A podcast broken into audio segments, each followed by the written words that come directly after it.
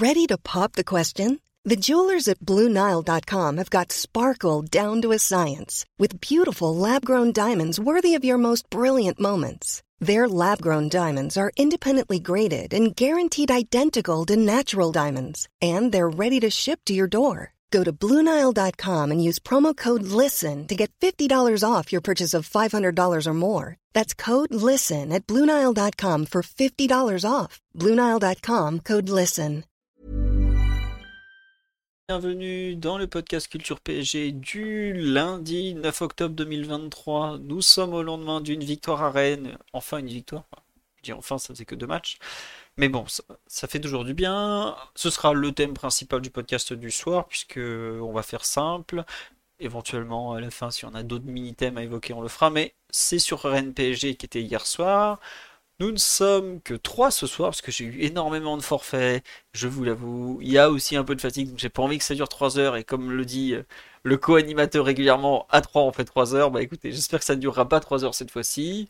Donc, euh, nous avons normalement Ryan qui est là. Bonsoir Ryan. Salut à tous. Et nous avons Daryl qui est là aussi. Salut tout le monde. Voilà, Euh, bonsoir à tous sur live, c'est très plaisir de vous retrouver. Alors pour ceux qui vont me demander, il est où Omar? Omar m'a dit, j'espère revenir en tant que Nuno Mendes. Donc comme ça, vous savez, et tous les habitués sont indisponibles, même si euh, Ryan et Daryl sont aussi des habitués désormais. Euh, voilà, c'était un peu compliqué, je suis désolé, j'ai fait au plus simple. On vous propose un podcast quand même. Et il y en aura un lundi prochain, mais on en reparle en fin d'émission si vous voulez, parce que on va se concentrer sur NPSG. Euh, ben, on va attaquer tout de suite, on va pas perdre de temps. hein. Je, je vous avoue que les thèmes sont un peu les mêmes que d'habitude sur l'analyse de match. Donc, le pouls du match. On va revenir sur l'analyse collective parce qu'il y a franchement pas mal de choses à dire, forcément, puisque le, Luis Enrique fait quelques adaptations, tout ça. Après, on fera les 2-3 performances, enfin peut-être plus que ça, même des performances individuelles à retenir. Mais là, je suis parti vous chercher euh, les, buteurs du match d'hier. Donc, ouverture du score de Vitinha d'une très jolie frappe dans la Lulu à 32e, sur une passe de De- Dembélé. Hakimi dans la foulée, 36e, passe décisive de Zahir Emery, sa deuxième de la semaine. Réduction du score d'Amin Gouiri sur un centre de Ludovic Blas à la 56e et Calo, euh, Colomwani, pardon, à peine rentré en jeu, 58e. Nouvelle passe décisive de Hakimi, j'allais dire de Dembélé, mais non, Dembélé sert Hakimi qui sert Colomwani. Et donc 3-1 score final. Euh, victoire euh, assez logique finalement. On dit j'ai toujours pas fini le podcast précédent. Il avait été un peu long le précédent, je crois qu'il faisait 2h20. euh, C'est c'est- voilà. On nous demande le pouls de l'après-match de Luis Enrique. Bah si, hein, si vous voulez, on pourra en parler un peu de ce qui s'est passé autour de lui, mais on va attaquer d'abord sur le, contenu de la rencontre. Euh, eh bien écoutez, on a euh, un début de match. euh, non, je ne confonds pas Colomwani et Kalou. Je préfère Colomwani euh, pro Lucho ou pro Alexandre Ruiz. Bon, alors là, pro Lucho à fond. Et pourtant, je suis pas le plus critique avec la presse, loin de là, parce que je sais que c'est dur, même c'est très dur de travailler sur le PSG. Mais pour le coup, il y a vraiment pas photo. Alors là, bref, le match. Colomwani, non pas Colomwani. Rennes euh, commence à mon sens un peu mieux que, euh, que le PSG avec euh, ses, ses petites euh, occasions d'entrée, même s'il y a une alerte que Mbappé qui déborde euh, à Signon. Et finalement, on se rend compte, euh, c'est ce que dit euh, Lucien Riquet, je crois que c'est au micro de, Free, euh, quand il dit euh, si ça reste comme ça, je me suis dit au bout de 25 minutes, ça va être compliqué. Son équipe finalement va commencer peu à peu à, à proposer un peu plus, à réussir à enchaîner des passes, etc., etc. Et euh, bah, on ouvre le score sur une action assez magnifique euh, qui part de talonnade de Marquinhos, euh, enchaînement, décalage, Dembélé qui fait une, une percée vraiment intelligente. Et ça se termine par cette frappe de Vitinha où il y a aussi un appel dans son dos Lucas Hernandez. Vraiment un- une action où bonne partie de l'équipe est, est impliquée, ce qui est non plus toujours évident. hein. Si je me trompe pas, je crois qu'il y a 6 joueurs ou 7 joueurs qui, touchent l'action ou qui ont un rôle dans un, par le déplacement de ça. Donc un, vrai beau but collectif. Euh, Rennes n'est pas loin d'égaliser dans la foulée, faut pas l'oublier. Il y a euh, notamment Gonzalo Ramos qui signe un gros retour et le 2-0 tr- pareil dans la foulée. Énormément de joueurs impliqués, la bonne passe qui va bien au bon moment, la très bonne finition de Hakimi, parce que je, je l'ai pas, relevé dans mes perfs individuels, mais il faut le noter. La tête où on a l'impression qu'il feinte la remise et Mandanda n'ose pas sortir et il est pris par la, tête belle tête piquée. Euh, Hakimi a quand même des gestes d'avant-centre assez impressionnants. Faut, faut- on, on voit ses buts, mais il y a les gestes aussi et c'est assez fou. Euh, il y a euh, Rennes qui tente vite de revenir. Et euh, Gouiri frappe, pas tout loin. Mais globalement, le PSG est à peu près en contrôle et on commence à avoir de l'espace.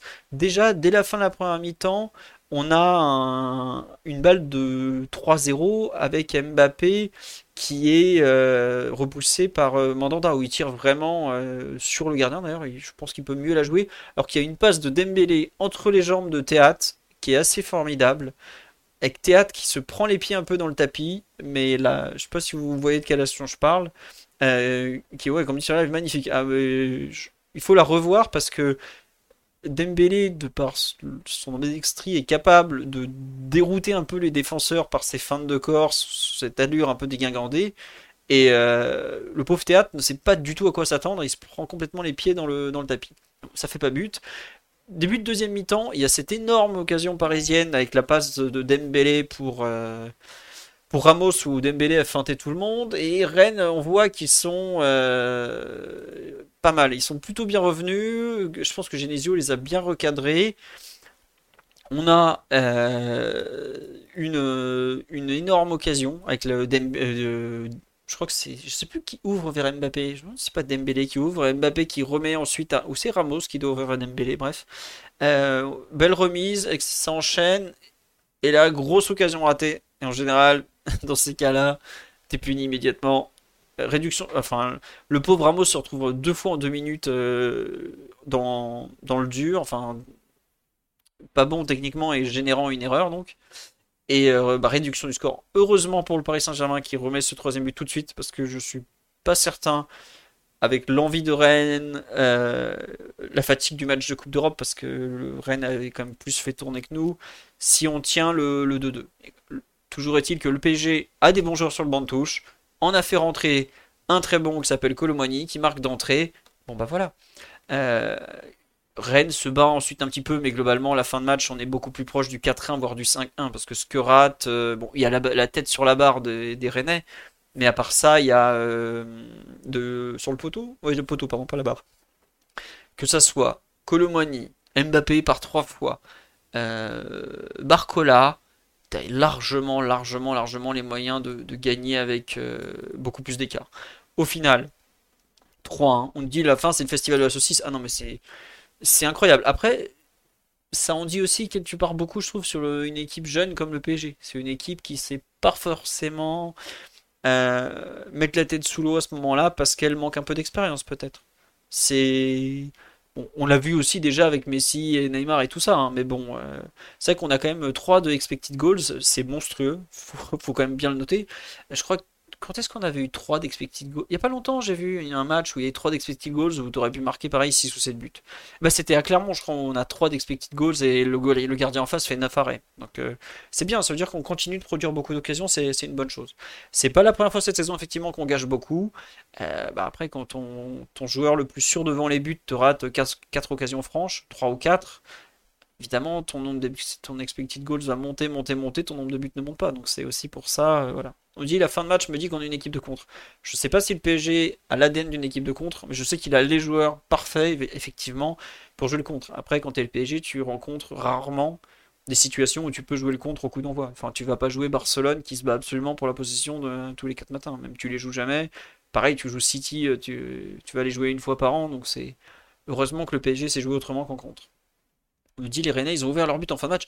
Je pense que Rennes a senti en fin de match beaucoup de fatigue. Ils ont beaucoup poussé en début de seconde mi-temps pour revenir au score.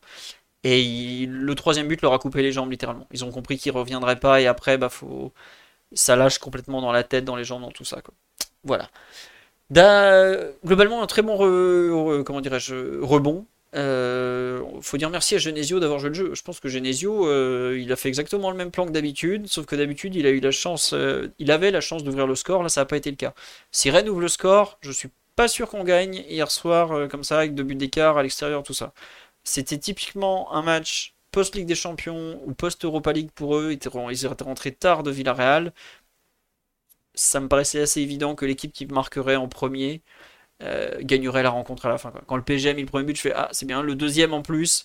Pour Rennes qui a joué le jeudi, remonter deux buts au PSG, c'est vite compliqué quand même. Euh, ils en ont mis un, ils auraient pu en mettre un deuxième en fin de match, mais ils, en, auraient pu en concéder 4 ou 5. Au final, il y a largement deux buts d'écart sur la rencontre, c'est évident. mais les circonstances ont été avec nous et il faut en profiter parce que ça n'a pas toujours été le cas cette saison. Et Genesio dithyrambique, bah oui, il va pas dire qu'il se fait battre par des brels parce qu'il a un peu chaud et à force de ne pas marquer des points. Et donc il va dire que l'adversaire était très bon. Voilà. Et on nous dit, oui, euh, le but de Vitinha a été primordial, c'est vrai. Et pas de but de Kalimundo. Euh, je ne sais pas s'il n'y a pas des bonus il y a son nombre de buts, donc ça serait peut-être pas mal qu'il marque contre nous. Au pire, il aurait pu marquer à la place de, Goury, ça aurait été très bien. Daryl, euh, toi qui es supporter parisien, ton avis général sur la rencontre avant qu'on attaque un peu plus en détail la, prestation collective? Bah moi je, te suis plutôt sur sur l'analyse du match. C'était une performance plutôt satisfaisante euh, dans, un, dans une rencontre face à un adversaire compliqué qui a l'habitude de nous battre et qui nous a battu deux fois l'an dernier sans être capable de mettre le moindre but. Et euh, donc c'était pas forcément l'adversaire idéal à affronter euh, après euh, le nul à Clermont et surtout la, la défaite à Newcastle. Donc euh, c'était vraiment trois points qui étaient importants à prendre en plus vu les victoires de, de Nice et, et, de Monaco plus tôt. Donc euh, non, c'était j'étais plutôt euh, plutôt satisfait. Alors comme tu l'as dit, on a et aussi comme Lucien Riquet l'a précisé, on a on a commencé un peu doucement. Euh, Rennes est, un peu mieux rentré dans son match. J'ai eu l'impression qu'il s'était un peu inspiré euh, de Newcastle, notamment dans le pressing. Alors c'était beaucoup moins agressif et, euh, et moins haut, mais c'était un peu la, la, même structure et et les mêmes et, il le déclenchait à peu près dans, dans, les mêmes situations. Par exemple, quand on envoyait le ballon sur le côté sur Hakimi, ça sortait vite sur lui pour essayer de l'enfermer. Mais euh, on a on a été bien meilleur, euh, j'ai trouvé, euh, dans, dans, dans, la relance. Euh, on a su trouver des solutions, à la fois des solutions courtes et des solutions longues pour pour échapper à, leur pressing. Donc ça va pas forcément payé dans l'immédiat, mais voilà, au fur et à mesure, on est qu'on s'est installé dans la partie, bah, on a il y a eu le but de, de, de donc qui, qui clairement euh, arrive à un moment, euh, donc à la, à la demi-heure de jeu, je crois. Donc euh, on, ça arrive alors qu'on commençait un, petit peu à, à, rebondir et, à, et à s'améliorer dans le jeu. Et à partir de là, à partir de ce but, on a vraiment trouvé bah, plus de plus de fluidité. on a mieux pressé parce qu'avant on était vraiment très loin, je trouvais sur sur les marquages on a eu plus, plus d'allant offensif, euh, des, des, combinaisons, on a vu des combinaisons plus intéressantes euh, entre les joueurs. Et donc le, le, deuxième est arrivé très tôt et à ce moment-là, bon, c'était euh, clairement ça, ça semblait très bien embarqué. donc voilà. Après en deuxième mi-temps, bah bon, il y a donc il y a la, la réduction de l'écart de Guiri, mais heureusement qu'on que, que, le Moani, donc qui fait une très bonne entrée, marque, marque tout de suite derrière et, et ensuite bon le match était clairement plié donc Rennes, euh, Rennes était revenu en étant beaucoup plus agressif, en pressant plus haut, mais euh, on, les, on, les a pas mal sanctionnés euh, enfin, dans, la profondeur. Bon, malheureusement, ça s'est pas conclu par, par des buts, mais il y a eu un nombre vraiment incroyable de, de, de situations très favorables. Et donc au final, on a, le score aurait pu être beaucoup plus large, mais on, on ressort quand même de, de ce match avec une impression très positive, ce qui, ce qui était important avant la trêve. Ouais. Et euh, donc voilà, non, mais... voilà, histoire de ne pas rester sur euh, sur un enchaînement vraiment compliqué qui aurait mis Lucien Riquet sous pression.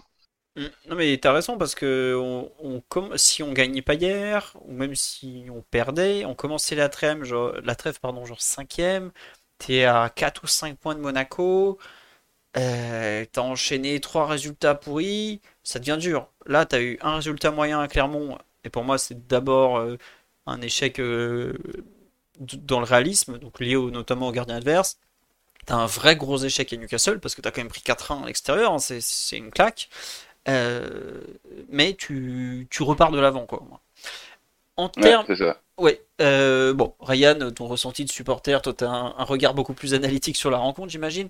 Euh, bah, tiens, on, on, nous, on, nous, dit sur live, euh, on a eu toutes les difficultés du monde à relancer dès que Gigio et Skriniar sont pressés. Tu partages un peu ce. Je trouve que, au contraire, euh, dans la relance, le PSG a fait ah. beaucoup mieux, non? Ou ouais, moi, j'ai trouvé, trouvé. Ah, bah, bah, pardon. Bah, je nous ai trouvé bien. Bah, je vais laisser Ryan après, mais je, non, je, je, je nous ai trouvé bien meilleur, bien meilleur dans la relance, et en particulier Gigio, j'ai trouvé qu'il a. Bah, déjà, la, dernière fois, lors du dernier podcast que j'avais fait, j'avais j'avais un peu parlé de lui dans, les performances individuelles et j'avais dit que je trouvais qu'il s'améliorait euh, dans la compréhension du jeu et dans, et dans la relance, qu'il diffusait plus de calme. et, qu'il était plus précis. Et là, je trouve qu'il est, il, est dans, la continuité de cette progression. Oui, bah, on, en parle. Juste, je te confirme, Daryl, on en a reparlé après. Je crois que c'était euh, après euh, Newcastle PSG avec Titi. On trouvait que nous aussi, il y avait du mieux. Mais vas-y, enfin sur le, sur la, on en reparlera après de, de, la relance de vas-y. Euh, on t'écoute, Ryan. Vas-y sur la relance en général des Parisiens, comment on a organisé ça et tout ça. Alors déjà, bon, c'est difficile de comparer avec le match de Newcastle parce que Newcastle avait un pressing quand même encore plus agressif que ce qu'on a vu là face à Rennes. Donc c'était pas les mêmes, euh, la même configuration et le même contexte. Euh, je pense qu'en plus, même quand on parle ligne par ligne, il n'y avait pas non plus la même euh, agressivité, surtout sur la ligne du milieu de terrain. René, je pense qu'ils n'avaient pas la même agressivité que Newcastle a montré en, milieu de semaine. Maintenant, il y a quand même eu des circuits de, relance intéressants, mais moi j'ai quand même pas mal pensé à ce que, ce que Dan a dit au dernier, durant le dernier podcast sur la qualité technique, parce que j'ai j'ai l'impression qu'il a mis le doigt sur un truc assez important, c'est que Paris semble effectivement capable de régulièrement relancer le ballon correctement sous pression, mais il y a quand même de manière récurrente euh, du déchet à un moment donné dans certains contextes. Effectivement, quand Skriniar est pressé, effectivement, quand Donnarumma parfois est, est, pressé. Aussi également euh, quand certains milieux de terrain sont un petit peu, euh, on va dire, manque d'application et vont tenter une passe en première intention, sans contrôle qui va, qui va être récupéré. Ça, on l'a vu peut-être 4-5 fois là, sur ce match face à Rennes. Une ou deux fois Dembélé, et puis aussi également les milieux de terrain. Euh, voilà, il y, a un, il y, a un déchet qui est lié, je pense, un petit peu à la qualité technique et un petit peu aussi au fait que c'est une équipe qui est en construction. Donc il faudra voir un peu où est la marge. Mais euh, de manière générale, je trouve que Paris a, ressorti assez bien le ballon euh, sur cette rencontre. Après, c'est évident que là, dans la mesure où l'équipe a encore un peu du mal à, à contre-attaquer de manière efficace, c'est intéressant pour les adversaires de presser euh, assez haut. Il faudra voir comment ça se passe dans, dans un mois ou deux. Si euh, justement Paris développe des choses en phase de contre-attaque, est-ce qu'on va pas avoir un peu des changements de comportement dans les équipes adverses? Mais euh, en tout cas, là, oui, Paris sort d'une phase avec deux matchs où il y a des équipes aventureuses qui sont allées chercher assez haut. Et même face à Newcastle, je pense qu'il y avait des choses intéressantes. Il y, a eu, un déchet et des grosses erreurs qui euh, ont été punies, mais euh, il y a une base euh, qui, justifie, en fait, je trouve, la direction que Luis Enrique prend à ce niveau-là. Bah, moi, je te rejoins, en fait, c'est que, bon, déjà, il faut quand même mettre, recontextualiser Newcastle en termes de pressing, de précision, d'intensité, de ciblage, de déplacement des lignes les unes par rapport aux autres c'est l'élite européenne. Faut ça, faut quand même bien l'avoir en tête que Newcastle, quand ils se mettent à presser, c'est parmi ce qui se fait de mieux en Europe en termes de pressing. Donc c'est normal que tu sois en difficulté face à eux. Et je pense que tous les clubs qui vont vouloir aller jouer et prendre le ballon chez eux, qui auront peur d'allonger, vont se retrouver face à cette problématique. Rennes hier tente, mais c'est là où tu te rends compte euh, à la fois de, de à quel point le PSG est loin de, ce qu'il veut faire et à quel point il a de la marge et, jusqu'où les équipes moyennes peuvent aller en termes de, pressing, je parle. Bah, Rennes, ils, tentent de, ils ont vu Newcastle, ils ont voulu aussi presser, presser, presser, mais euh, bah, ils se sont fait ouvrir une fois ou deux. Et les, les deux buts parisiens, si je ne me trompe pas, ça vient d'actions où tu pars. Bah, le premier, ça part de Marquinhos qui talonne devant sa ligne, voilà. Euh, le deuxième, il me semble aussi que ça part de derrière. Et tu as plusieurs actions comme ça où euh, tu pars de tout en bas, tu remontes tout le terrain. C'est pas mal. Il y a même des fois où on voit que l'équipe parisienne a du mal à suivre les, flèches de devant. Il y a aussi des moments où je suis d'accord avec toi, Ryan, tu as des erreurs techniques euh, qui t'empêchent de relancer bien. Je vois un moment, il y a Ougarté. Euh, et, qui permettent surtout des récupérations de l'adversaire. En plus, ouais. que, ah, si à la limite tu, tu, voilà, tu rates un petit peu ta relance, et que, mais que tu gardes le pied sur le ballon, bon, bah, tu recycles la possession et puis tu vas retrouver un autre chemin pour partir. C'est, c'est pas très grave. Là, où ça devient grave, c'est quand tu perds le ballon euh, dans tes 30 derniers mètres alors que l'équipe est très ouverte, très écartée parce que bah, l'entraîneur il écarte les pièces pour pouvoir ressortir le ballon et que tu te plantes sur les premières passes. Là, ça devient presque fatal. Alors Rennes n'avait pas la capacité à punir, euh, à punir ces choses-là hier, mais Newcastle l'avait et on a vu un petit peu ce que ça pouvait donner. Donc euh, évident qu'il y, a encore pas mal de travail pour l'entraîneur à ce niveau-là. Ouais, tu as totalement raison. Il y a beaucoup de travail. Et ça se voit qu'il le. Enfin, c'était l'équipe qui l'avait écrit dans, le journal, je crois, de dimanche. Et j'en j'avais complété après l'article en ressortant plein de, vieux, de vieux problèmes de relance. C'est un truc qui date de Mathusalem au PSG. Hein. Même avec Tourelle, on en parlait. Hein. Vous pouvez reprendre certains vieux podcasts. Je suis sûr qu'on en reparle. ah bah, sûr et certain même. Je me souviens le débat à qui on reprochait à Tourelle de ne pas mettre en place des mécanismes de relance. Ça se voit que ça fait partie du travail de Lucien Riquet. Euh, il y a quand même des circuits de jeu qui apparaissent un peu, des, combinaisons à 3, 4 derrière, les appuis de Gonzalo Ramos qui vient décrocher. Euh, il y a quand même euh, l'impression d'une équipe qui qui s'entraîne à automatiser des choses en fait. Alors est-ce que ça est-ce que ça suffira? Combien de temps ça va prendre pour que ça soit euh, vraiment huilé tout ça? Je pense plus qu'on ne l'imagine. On me demande sur Eve au bout de combien de temps on va arrêter de dire qu'on est une équipe en construction? Bah, sachant qu'on a changé 6 euh, ou 7 joueurs cette saison, euh, pour moi il va falloir ça va se compter en, en mois si ce n'est en saison. Et c'est normal. Ça prend du après, temps. Euh, après, tu l'entraîneur il a un objectif, c'est de construire. Bon, il y a la phase de poule, mais l'équipe elle doit être prête pour le mois de février. S'il n'a pas construit quelque chose de, fonctionnel et, de cohérent pour cette date-là, bah, il, il aura échoué, c'est tout. Hein. Ah, totalement, totalement. C'est pour ça que aujourd'hui il a à la fois le temps et pas le temps. Enfin, il doit gagner des matchs même sans savoir relancer euh, comme un dieu. Hein. Ça, c'est pas non plus. Euh, au bout d'un moment, la relance, le seul truc, le seul but, c'est de t'amener le ballon dans le coin adverse. Faut pas non plus. Euh, c'est pas ça qui te met des buts. Hein. Alors des fois, tu peux, tu peux te retrouver bien gêné, mais il faut quand même pas oublier que la relance, c'est pas la partie la plus décisive du football. Hein. la décision, elle se fait dans les 30 mètres adverses. Comment t'amènes le ballon, ça c'est une autre question. Mais c'est pas non plus si t'as zéro occasion mais que tu relances bien parce que t'es coincé un peu plus haut sur le terrain, ça te fait une belle jambe. Hein. Donc, faut pas non plus être euh, obnubilé par ça. Mais ce que je veux dire. On peut noter, euh, on peut noter, Philou, que il y a un élément quand même qui a changé par rapport au match de Newcastle, c'est le milieu de terrain et la ligne offensive. Et c'est évident que ça joue un rôle d'avoir une ligne de passe en plus, d'avoir une option en plus au moment de sortir le ballon. Euh, tu, tu, affrontes à la fois un adversaire qui, va être un peu moins agressif, voire on va dire notablement moins agressif qu'en milieu de semaine. Et en plus de ça, tu récupères un joueur en plus pour t'aider à sortir le ballon. Donc, de, par le contexte de la rencontre et euh, les choix de l'entraîneur, tu es dans de meilleures dispositions pour affronter ces situations-là. Oui, justement, c'était un peu le, enfin, c'est le seul changement d'ailleurs du 11 de départ de Lucien Riquet.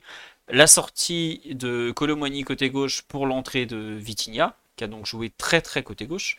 Parce que, enfin, on pourra en reparler autant que veut. Moi, je n'ai pas vu un 4-3-3 hier. J'ai vu un 4-4-2, tout le plus basique, tout ce qu'il y a de plus basique. Oui, vas-y, ouais, ouais, pareil, pareil. C'était, on en a débattu pas mal aussi sur le forum. Pour moi, c'était clairement un 4-4-2 euh, avec Vitinha en milieu gauche. Mais c'est ça qui était. Parce, il y avait pas, parce qu'il n'y avait pas de relayeur droit en plus, donc euh, je vois pas comment on peut parler de, de, 4-3-3. Non, non, et puis en plus, ce qui était, ce qui était intéressant justement avec l'ajout de ce milieu de terrain, ben, on avait un petit peu parlé là face à Newcastle. Moi, j'avais souligné que à Paris, il manquait un petit peu un joueur capable d'administrer un petit peu les attaques et de rendre le tout un peu moins direct. Et là, le fait d'avoir ajouté ce joueur qui euh, vient à l'intérieur du jeu et aide un petit peu la relance et offre une ligne de passe pour euh, faire circuler le ballon, etc., euh, ça a quand même aidé un petit peu l'équipe à temporiser. on le voit notamment sur le premier but et sur le deuxième but. Bon, même si Vitinha, il est surtout à la finition, mais le fait de, d'attaquer et de ne pas avoir ces joueurs qui vont nécessairement chercher de la vitesse absolue et qui vont peut-être prendre un tout petit peu de temps pour sortir la balle et qui vont permettre, comme tu le disais tout à l'heure, Philippe, de, euh, d'attendre le reste de l'équipe pour attaquer en groupe et pour pas juste attaquer à deux ou trois, comme on l'avait vu face à Newcastle, ben, ça, quand même, ça rend la tâche beaucoup plus simple. Et, et, euh, et c'est une des choses que Paris a mieux fait sur ce match, c'est qu'il y avait du monde au moment de finir le, de actions dans la surface de réparation. C'était pas juste, comme on l'a vu en milieu de semaine, là, un joueur ou deux joueurs qui tentent une action individuelle avec un autre dans la surface de réparation ou pas loin. C'était vraiment un bloc équipe qui était assez proche en zone de finalisation. Euh, pour preuve, le deuxième but, Hakimi euh, est assez proche de la surface de réparation au moment où il démarre son appel. C'est pas une rupture de 40 mètres qu'il fait. Ouais, non mais t'as raison. Hein. Et c'est vrai que l'impression, par exemple, on a pu reprocher sur le match à Newcastle le manque de, compacité, notamment, le, un peu l'agrandissement des deux blocs, parce que bah, je pense que c'était voulu pour, euh, pour euh, proposer beaucoup de lignes de passe et un peu se retrouver à les, attirer pour euh, se retrouver du 4 contre 4 euh, ensuite en, phase de transition. Là, on n'a pas du tout été dans cette approche. Il y a un changement de joueur, mais il y a aussi un changement d'approche de Lucien Riquet. Est-ce qu'il a senti que son équipe était pas mûre techniquement, ce que tu disais tout à l'heure avec les relances, de, les difficultés de Skriniar. moi, je mets Ougarté à fond dans les problèmes de relance parce que hier, c'est vraiment compliqué son match. Il sent que son équipe est pas prête techniquement. Il fait bon, on va leur donner du soutien avec un joueur comme Vitinha qui tient la balle, qui est capable, même si si vous regardez, en fait, la, hitmap de Vitinha, elle est très drôle. C'est que vous avez une zone très bas sur le terrain à la sortie, et vous avez une zone beaucoup plus haute, où il y a quelque chose comme 30 mètres d'écart entre les deux, où on est, au moment où on est un peu autour de la surface, à tourner autour pour trouver des solutions. Voilà. je trouve que ça définit très très bien le double rôle de Vitinha.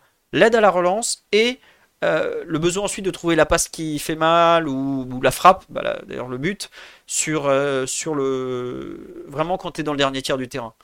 Et euh, en termes de compacité, je suis d'accord, on me le dit sur live, on n'en a pas, pas tout le temps en fait. C'est irrégulier la compacité du PSG au sein d'une rencontre. Il y a eu des moments, comme je disais en début de match, où on voit les mecs devant, ils partent, ils se retrouvent à 2 contre 7, parce qu'ils ont derrière, ils n'ont pas eu le temps de venir. Il y a eu des moments, sur le, deuxième but par exemple, on est une équipe assez compacte finalement. Il y, a eu des moments où je pense qu'on a les 10 joueurs de champ dans la surface de Rennes, contre-pressing en place. Et dans ces cas-là, bah, par exemple, un Ougarté va être beaucoup plus efficace au passage. Eh euh, voilà, après, en fin de rencontre, quand les espaces rennais s'élargissent, on n'a pas forcément intérêt à être compact. Au contraire, on a des joueurs très rapides, on a intérêt à jouer vite devant pour profiter du déséquilibre, profiter de leur vitesse, de leur capacité à faire la différence en 1 contre 1, parce qu'il faut quand même pas oublier qu'avec euh, Dembélé et Mbappé, le PSG gagne des 1 contre 1 très facilement. Et tu gagnes un 1 contre 1 quand tu as 10 mètres entre chaque joueur, c'est énorme. après, tu, as le terrain vraiment qui s'ouvre en très très très grand. C'est d'ailleurs ce qui s'est passé. Il suffit de voir les occasions. Euh, ce que rate Barcola, bah, c'est souvent il y a un contre 1 gagné, hop, on enchaîne et ça fait très très mal. Bon. Euh, ce que je veux dire, c'est que par rapport à Newcastle, il y a une approche d'un point euh, en partie similaire, euh, vouloir repartir de l'arrière. Un petit ajustement avec Vitinha non plus qui fait du bien. Est-ce que euh, Vitinha aurait été en mesure de faire le même match à Newcastle, par exemple? C'est une question qu'on peut se poser parce qu'il aurait été opposé à Longstaff. On a vu Longstaff, l'intensité qu'il a. Je veux pas, c'est pas Bourigeau d'hier soir. Hein. Qui est, à mon sens, un très bon joueur. C'est vraiment passé à travers hier faut pas non plus se dire c'est la solution miracle. Euh, c'était la meilleure solution hier vu le match. On peut pas dire le contraire. Hein. On peut pas lui. Enfin, qui va oser dire à Lucien Riquet qui s'est trompé? Euh, Bon, voilà. Euh, j'en fais pas non plus une solution définitive. Est-ce que dans quelques semaines, ce sera pas Lee Kang-in qui tiendra ce poste côté gauche, qu'il connaît, qu'il est en mesure de tenir, où il peut apporter pareil du dynamisme à la, relance, de la présence offensive, tout ça? Bon, Vitinha a très bien su saisir sa chance. Euh, et puis bah tant mieux pour lui quoi. Donc euh, on attend la suite. Ryan, tu veux compléter un peu peut-être sur. Je suis un peu parti dans tous les sens, je m'excuse.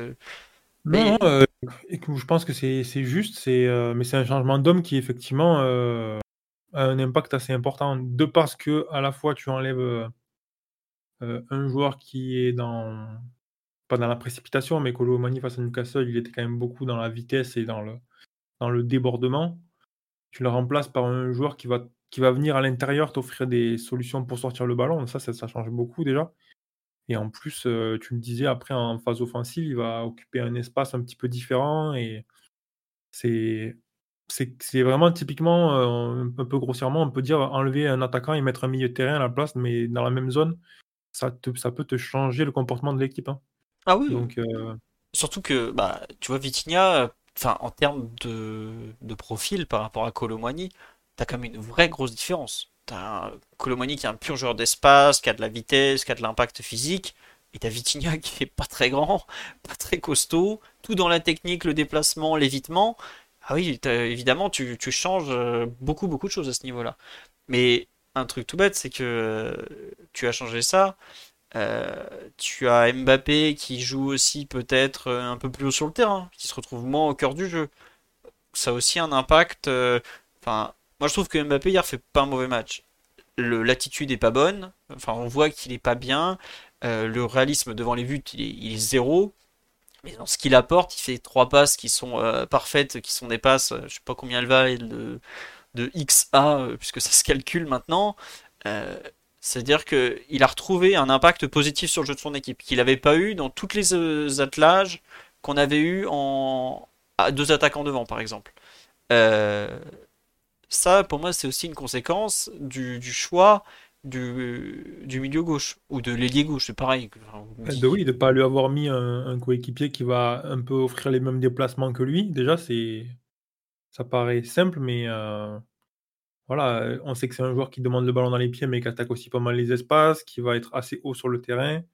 Donc, s'il y a un joueur côté gauche qui va, pareil, essayer d'attaquer la profondeur, demander le ballon dans les pieds, tenter de déborder à gauche, bon, il y a une redondance et puis il y a des joueurs qui se marchent un petit peu dessus. Là, de c'est sûr que en termes de répartition des espaces, il y a quand même euh, beaucoup moins de risques de se marcher euh, sur les pieds, je veux dire, quand on parle de Mbappé et Vitinha, quand on parle de Mbappé et Colomoni, quoi.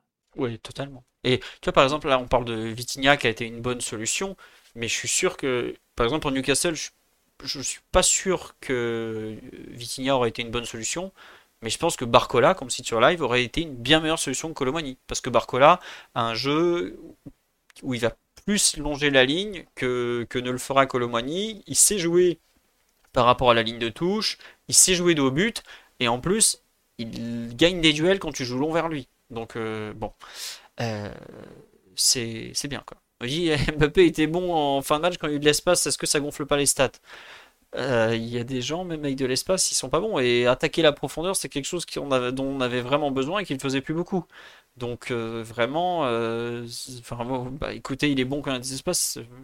Enfin, il n'y a pas de mal à être bon quand il y a des... En fait, c'est comme si ça lui était reproché. Ça, je, ouais, c'est un joueur qui est bon dans les espaces, bah, autant qu'on en profite, c'est tout. C'est faut, faut plus s'en réjouir que que le regretter, tout simplement. Donc euh, voilà. Euh, oui, vas-y Ryan.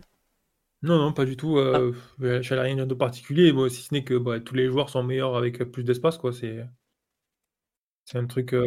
Bah, Messi, il doit courir, ça lui fait tout drôle. Hein. Il est pas très heureux. Hein, non, mais je veux dire de l'espace pour jouer de manière générale, pas nécessairement pour courir, mais euh, voilà, quand tu as de l'espace pour euh, prendre, contrôler le ballon, que tu as du temps pour faire lever la tête et regarder tes coéquipiers, etc., tout le monde est capable de jouer, euh, de réussir des belles choses. Le, haut niveau, c'est réussir des choses dans des conditions difficiles. Et Mbappé, bon, il a quand même fait de très belles choses hier. Effectivement, la, la finition, il n'y est pas. Le dernier geste, il n'y est pas. Et puis, même mentalement, après, peut-être qu'on abordera un peu le, sujet. Parce que je ouais, on va il y, a une, vraie question par rapport à ce qui est en train de se passer euh, autour de ce joueur-là. Mais euh, moi, je trouvais que les déplacements dans l'ensemble euh, étaient bons. les décisions, les, passes, etc. aussi. Il y a effectivement encore des, tentatives un petit peu de faire des choses très difficiles qui ne payent pas et qui sont des pertes de balles dommages. Mais dans l'ensemble, c'est un. En fait, si c'était un autre joueur, on dirait qu'il a fait un bon match. Quoi. Oui, c'est un peu de ça. Là où ça c'est que c'est Mbappé, quoi. Ouais. Euh, bon, on, va reparler après de, un peu de son attitude, son match, tout ça, parce qu'il y, a pas mal de choses euh, à dire. Puis c'est vrai qu'il y a pas mal de semaines en fait où, on n'en a pas parlé, parce que j'ai dit, bah, il n'y a pas grand chose à dire. Là, pour le coup, en ce moment, il y a un peu de, de matière. Donc, on va, on va y revenir après. Euh, Daryl, sur l'aspect collectif, on, a beaucoup parlé, Ryan et moi, on avait beaucoup de choses à dire. tu veux peut-être ajouter des, des remarques diverses et variées bah là, pas spécialement. Non, je trouve que vous avez été euh, plutôt complet. Juste euh, bah, bah, par rapport à, ce qu'on disait sur euh, du coup l'introduction de, de, de dans le 11 de départ, pour apporter peut-être un peu plus de contrôle, je pense que aussi ça dépend. C'est il faut tenir compte, à mon avis, de, du profil d'adversaire, quoi, parce que Rennes est, une équipe qui est beaucoup moins directe que Newcastle, avec beaucoup de, avec des, des, des, schémas intéressants de, de sortie de balle. Et, euh, et justement, bah, si, si, on a on a manqué de, de compacité aussi, je pense que c'est parce que voilà, on a été euh, on n'a pas réussi vraiment à, le, à, récupérer le ballon haut. Et, euh, et, que Rennes a, a, eu pas mal de séquences euh, de, de, possession dans notre camp où euh, on a été contraint de, de, défendre assez bas. Et donc après quand ça partait en compte, bah oui forcément voilà comme bah, comme vous l'avez souligné avec la vitesse des, des attaquants, le, le, milieu et la défense pouvaient pas suivre donc je pense que c'est aussi un peu ce qui a, ce qui a conditionné euh, ce, ce, manque de, de, de compacité et, euh, et, que ça a peut-être joué aussi dans, dans euh, le fait que la lignée Vitinha. C'est effectivement possible. On, verra la suite après, après la trêve, comment il va jouer contre Strasbourg, qui je pense ne viendra pas nous chercher très haut sur le terrain. Hein. Faut, pas faire semblant. Euh, mais, je pense qu'on peut revoir Barcola, par exemple, dans ce. Ouais, c'est possible. Dans ce contexte, justement. Voilà. ouais.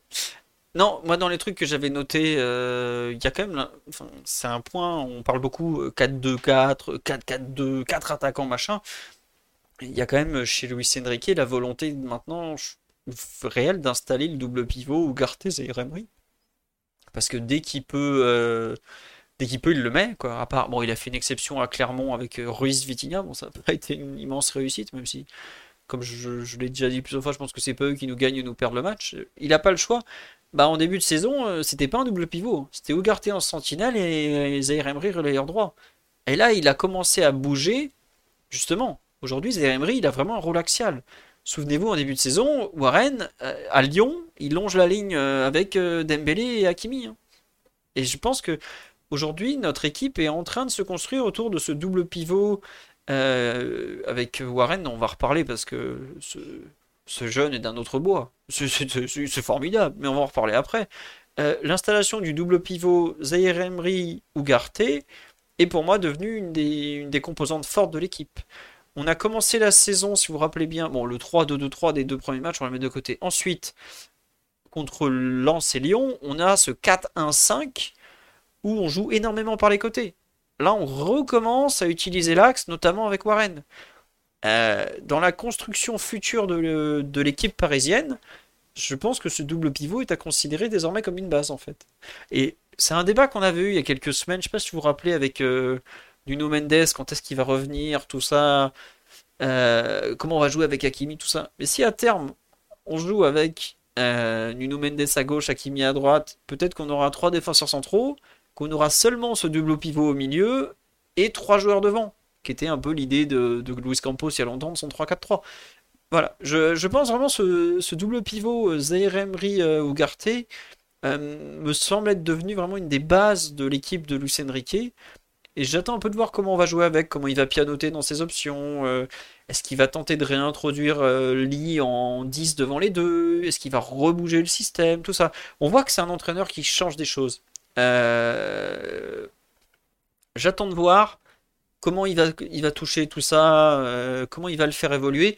Mais c'est quand, même un petit duo sympathique. Hein. Alors, ils ont eu un peu de mal à Newcastle, mais déjà, ils étaient souvent face à trois joueurs.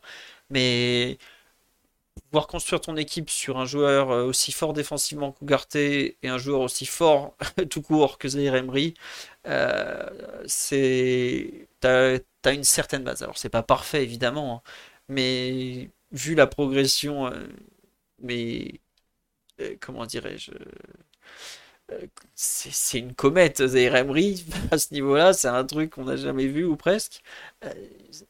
Il y, a, une vraie base de travail. Et vrai, comme on dit, 39 ans à eux deux, ça doit être l'âge de Modric à lui seul. Euh, bon, je leur souhaite d'être un jour Modric, même si c'est probablement impossible, vu, vu le, talent pur que c'est. Mais en tout cas, j'aime beaucoup cette base de travail. Et autre truc que j'ai noté, euh, c'est quand même le fait que dans les changements, euh, j'ai bien aimé que Lucien Riquet ne tarde pas trop. Euh, alors Ramos sort après avoir fait deux boulettes. Bon, ça, c'est bon bah voilà c'est pas grave hein, ça, arrive il se fera sortir et je pense que vu à quel point il cavale c'est pas forcément une mauvaise chose de pas hésiter à le sortir à l'heure de jeu quand on commence quand il commence un peu à, piquer. Et en plus Colomani fait une excellente entrée. D'ailleurs c'est pas la première fois je trouve que Colomani finit mieux ses matchs qu'il les commence. Euh, Marseille c'était bon c'était ça. Euh, comment il s'appelle? Clermont il avait été bien meilleur à gauche pour finir. Là il est encore euh, très bon en entrant en jeu. C'est peut-être un truc à garder en tête. Est-ce que ça peut pas devenir un peu notre super sub? À suivre. Ça fait partie un peu des idées comme ça que j'ai. Le, grand retour sur le terrain de, de Carlos Soler, quand même. Et euh, le fait qu'il n'hésite pas à sortir en Ougarté, que je trouve une grosse difficulté depuis pratiquement euh, PSG Dortmund. Non, PGOM, pardon. Il est énorme à PGOM, mais alors après les trois matchs, je suis qui. Bon, il joue pas à Clermont, mais alors Newcastle est là, j'ai la semaine, piqué, elle a piqué un peu les yeux. Mais en tout cas, c'est bien, je trouve, de pas hésiter à sortir des joueurs qui les voient en difficulté, même si ceux qui n'entrent pas en jeu comme euh, Sherendour. Pourquoi Sherendour n'a pas joué? Bah écoutez, quand il rentre pas pour quelques minutes à la place de Warren par exemple, bon, voilà. C'est, ça montre aussi un peu la hiérarchie du moment. Savoir que il y a deux mecs intouchables dans l'axe, Ruiz qui sera éventuellement le troisième, Vitinha qui est considéré peut-être comme un joueur de côté, euh, Dembélé qui est toujours intouchable à droite, même si on voit que Barcola cette fois-ci est rentré à droite. Enfin, c'est intéressant de, de voir à quel point Luis Enrique fait bouger les joueurs les uns par rapport aux autres, les associations, tout ça. Le seul truc qui bouge pas au final, et je pense que vous l'avez tous noté, c'est la défense. Le quatuor immuable, euh, il n'y a pas eu de Danilo, il n'y a pas eu de ci, de ça, rien n'a bougé. Voilà. Daryl, Ryan, est-ce que vous voulez rajouter quelque chose sur la, la partie collective? Non, il n'y a pas de bruit. Ah ouais, encore un dernier truc. Il y a quelqu'un qui m'en a parlé sur live et c'est totalement vrai. Euh, les, coups de défensifs encore. La tête euh, sur le poteau de Yildirim. Euh, il va falloir un jour qu'on fasse mieux. Eh oui, excellente remarque sur live. Pas de rentrée de Mukele. moi je pensais honnêtement que Mukele allait avoir au moins quelques minutes de jeu. Un peu surpris de pas du tout le voir. Il est rentré contre Marseille. Ensuite on l'a pas revu contre Clermont. Dortmund, je, il est rentré contre Dortmund ou contre Marseille? Euh, J'ai un contre Marseille, je crois, non? Contre Marseille, contre Marseille, il me semble. il me semble qu'il rentre pas du tout sur les trois derniers matchs. Euh, bon, c'est pas très, c'est pas très très bon. Ça sent pas super super bon. Quoi. On, va suivre ça. On lui souhaite évidemment le meilleur. Mais c'est qu'après, c'est comme on dit, c'était c'était dur de sortir euh, Ashraf qui marchait sur l'eau. Et non, Kimpembe n'était pas du tout sur le feuille de match. Kimpembe, il était chez lui. Il l'a posté sur Instagram devant sa télé. Donc voilà. Euh, juste voilà un peu cette utilisation des remplaçants. Je voulais effectivement revenir sur le cas de, de Mukile. C'est gentil de me l'avoir rappelé sur le live. En parlant du live, des extraordinaires liveurs, on va faire un petit, un petit remerciement pour les subbers. Merci à One, à Flo Olf, à Cadeau Anonyme. Bah, merci à toi, cher Anonyme. À Feyong79, à Chango555, euh, vous avez compris. À Vadimne, à Panty79 et à Enki, mais Enki c'était lors du. Et à Altosec aussi à l'instant. C'est 18 mois d'abonnement, donc ça veut dire que ça fait un an et demi qu'on utilise Twitch déjà. Le temps passe vite, c'est fou on en est quand même à 8 ans et demi de podcast aussi, je me suis rendu compte de ça il n'y a pas longtemps, donc c'est bien. Euh, il revient quand Nuno? Oh là, février, vous avez le temps. Hein. C'est pas... Nuno 2024, euh, voilà. Et bonsoir à Pitch 78 aussi, si tu veux, Pitch, je te fais un coucou, tu es très gentil, il n'y a pas de souci. On va passer tranquillement au perf individuel, donc euh, oui, Kurzawa, toujours 0 minutes jouées, mais le maillot du colonel est désormais disponible sur le store du PSG avec son flocage 97.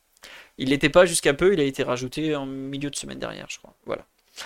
Et oui, Nuno de 2024, c'est presque une campagne présidentielle. On, attend le retour du, fils prodigue du, Sporting. Qu'est-ce que vous voulez que je vous dise? C'est quand même un joueur attachant, Nuno. Voilà. On nous dit Nuno, c'est un Diaby, bientôt fini sa carrière. Oh, attendez.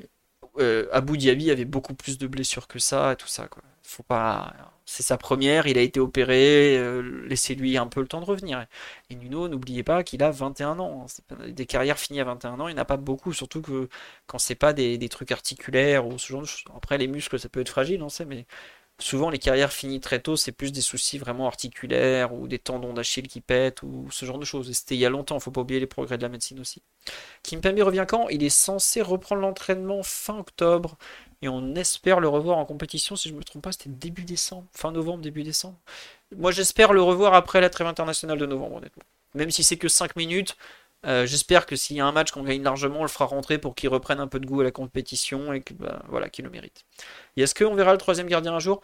Si tu parles de Arnaud Tenas, je pense qu'on le reverra, qu'on le verra peut-être en Coupe de France, parce que je ne serais pas surpris que Kyle Navas parte cet hiver.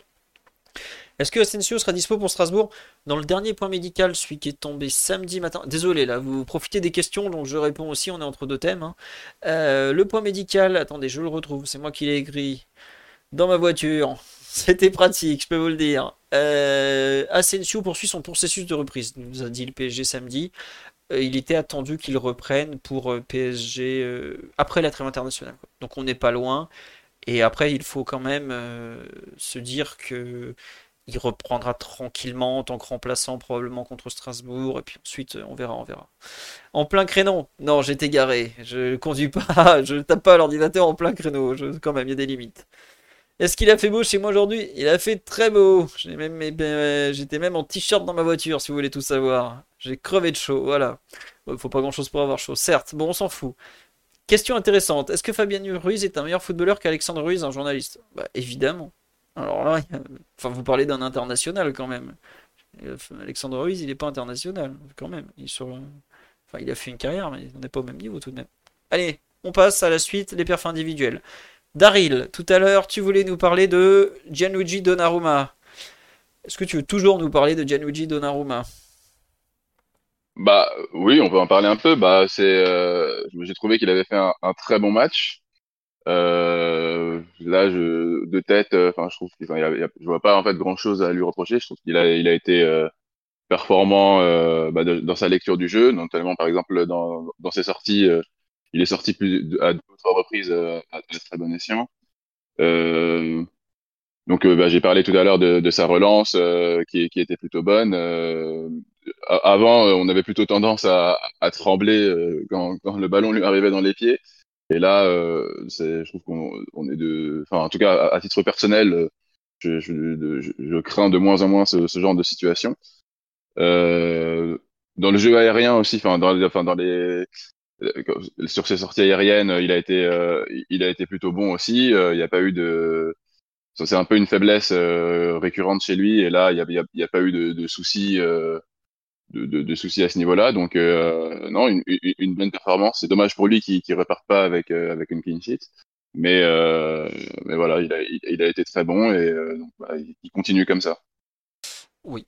Non mais tu as raison sur le fait qu'il reparte pas avec une clean sheet. Alors, il pouvait. C'était dur d'arrêter la tête de Goury. Hein.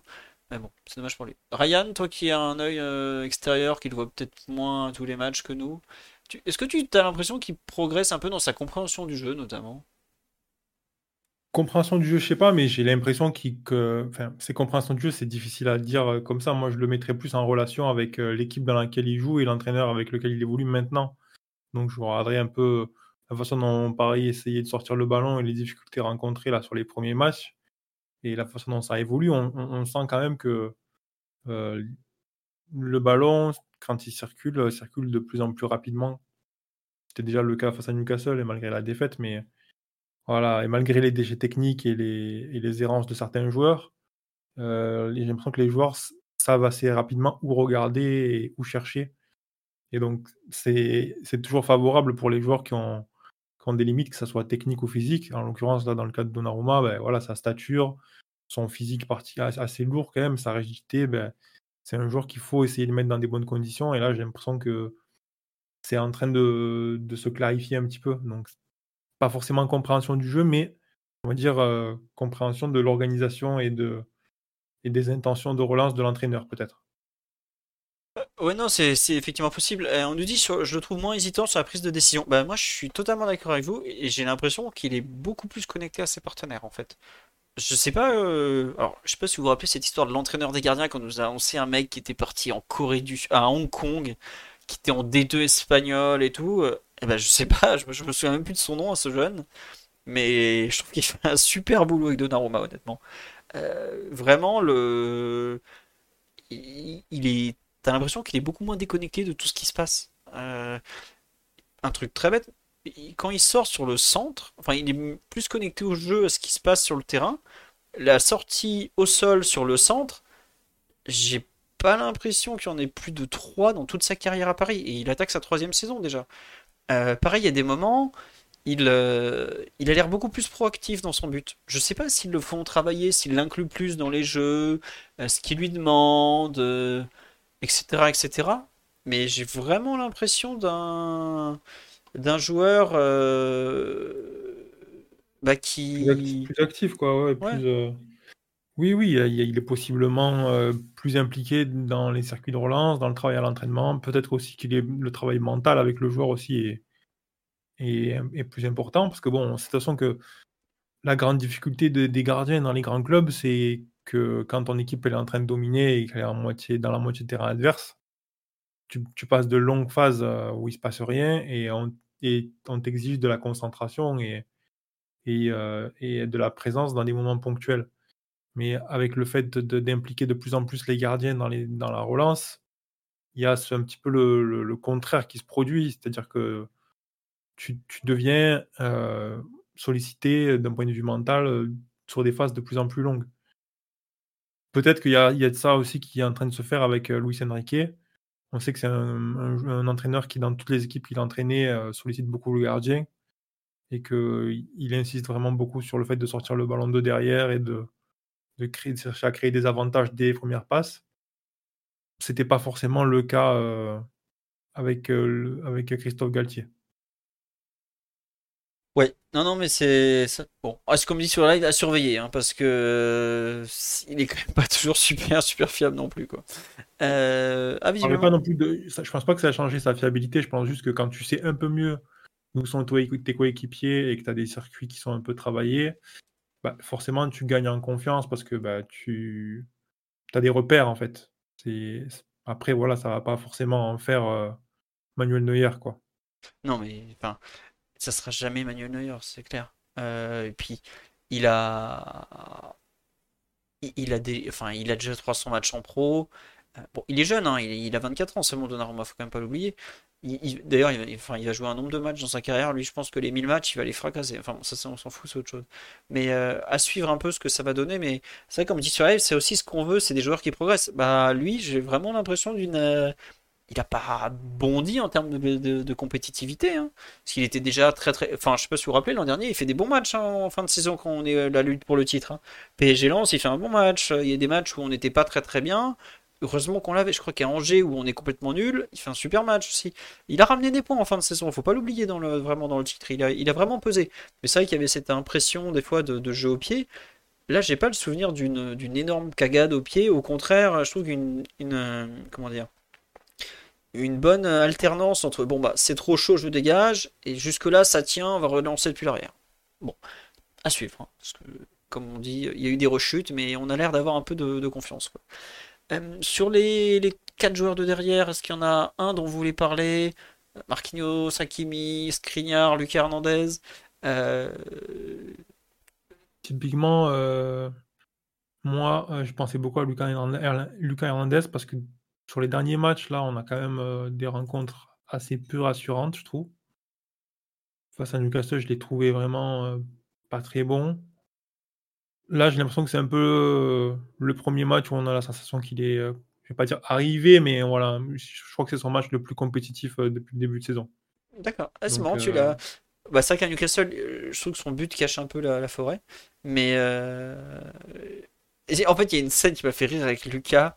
C'est en fin de match quand il y a Désiré Doué qui veut protéger le ballon et il le pousse genre mais qu'est-ce que tu fais? C'est du football professionnel là mon grand. T'es plus chez les U19 là, c'est un truc sérieux maintenant quoi. C'est un Euh, truc qu'on avait beaucoup mis en avant, je sais pas si tu te rappelles, Philou, quand on avait parlé de son recrutement. ouais, Euh, je me rappelle qu'Omar avait vraiment voilà, mis l'accent sur la dimension euh, compétitive du- de ce joueur et du fait qu'il allait apporter un plus à ce niveau-là. C'est vrai que sur le début de saison, là, c'était quelque chose qu'on qu'on voyait pas en fait. On avait l'impression de voir un joueur un peu perdu sur le terrain, qui reculait trop par moment, qui laissait de l'espace à ses adversaires. Euh, c'était un petit peu inquiétant, quoi. Euh, je suis moins dur que Euh, toi quand même. Mais je vois ce que tu veux dire. On le sentait pas aussi saignant qu'il peut l'être. Euh, hier, je crois qu'il joue euh, 16 duels, il en gagne 12, enfin un truc. Tu là, genre. Ah ouais, costaud quand même. hein. Mais tu vois, enfin, typiquement, je crois que c'était contre Nice, c'est ça, où il est. Ah ouais, Nice, il est catastrophique. Oh là là, il Voilà, est nul à Nice. ça. y a-. Mais il y a des matchs où tu te dis, mais attends, mais c'est pas, c'est pas le cas Hernandez, c'est pas possible. Où est le, le joueur qui laisse pas d'espace à son adversaire et qui, euh, est agressif et qui. Et, là, tu vois, hier, quand même, jusqu'à la 81e minute, euh, il va chercher des gens, jusqu'à la 90e, mais on peut dire, il va chercher des gens très haut sur le terrain. Et on retrouve cette agressivité et cette niaque et cette envie de- d'en découdre. Alors, il y a des fautes, la justesse technique n'est pas toujours là, mais euh, mentalement, euh, voilà, le joueur est beaucoup plus engagé. Et, là, ça devient un argument, quoi. Là, ça devient un vrai plus euh, au-delà du, du but, hein, au-delà enfin, de- des actions euh, décisives, etc. Je veux dire, ça devient un joueur où tu te dis, OK, là, je comprends pourquoi ce joueur, il est dans ma défense, parce qu'en fait, il me fait monter toute la ligne défensive. Euh, il laisse pas son adversaire se retourner. C'est vraiment, on a ce truc de, de, de défenseur un peu, un peu enragé. Et, et je trouve que par rapport au début de saison où, où il avait un peu, je vais pas dire que c'était un flanc, mais franchement, par moment, pas loin, quoi.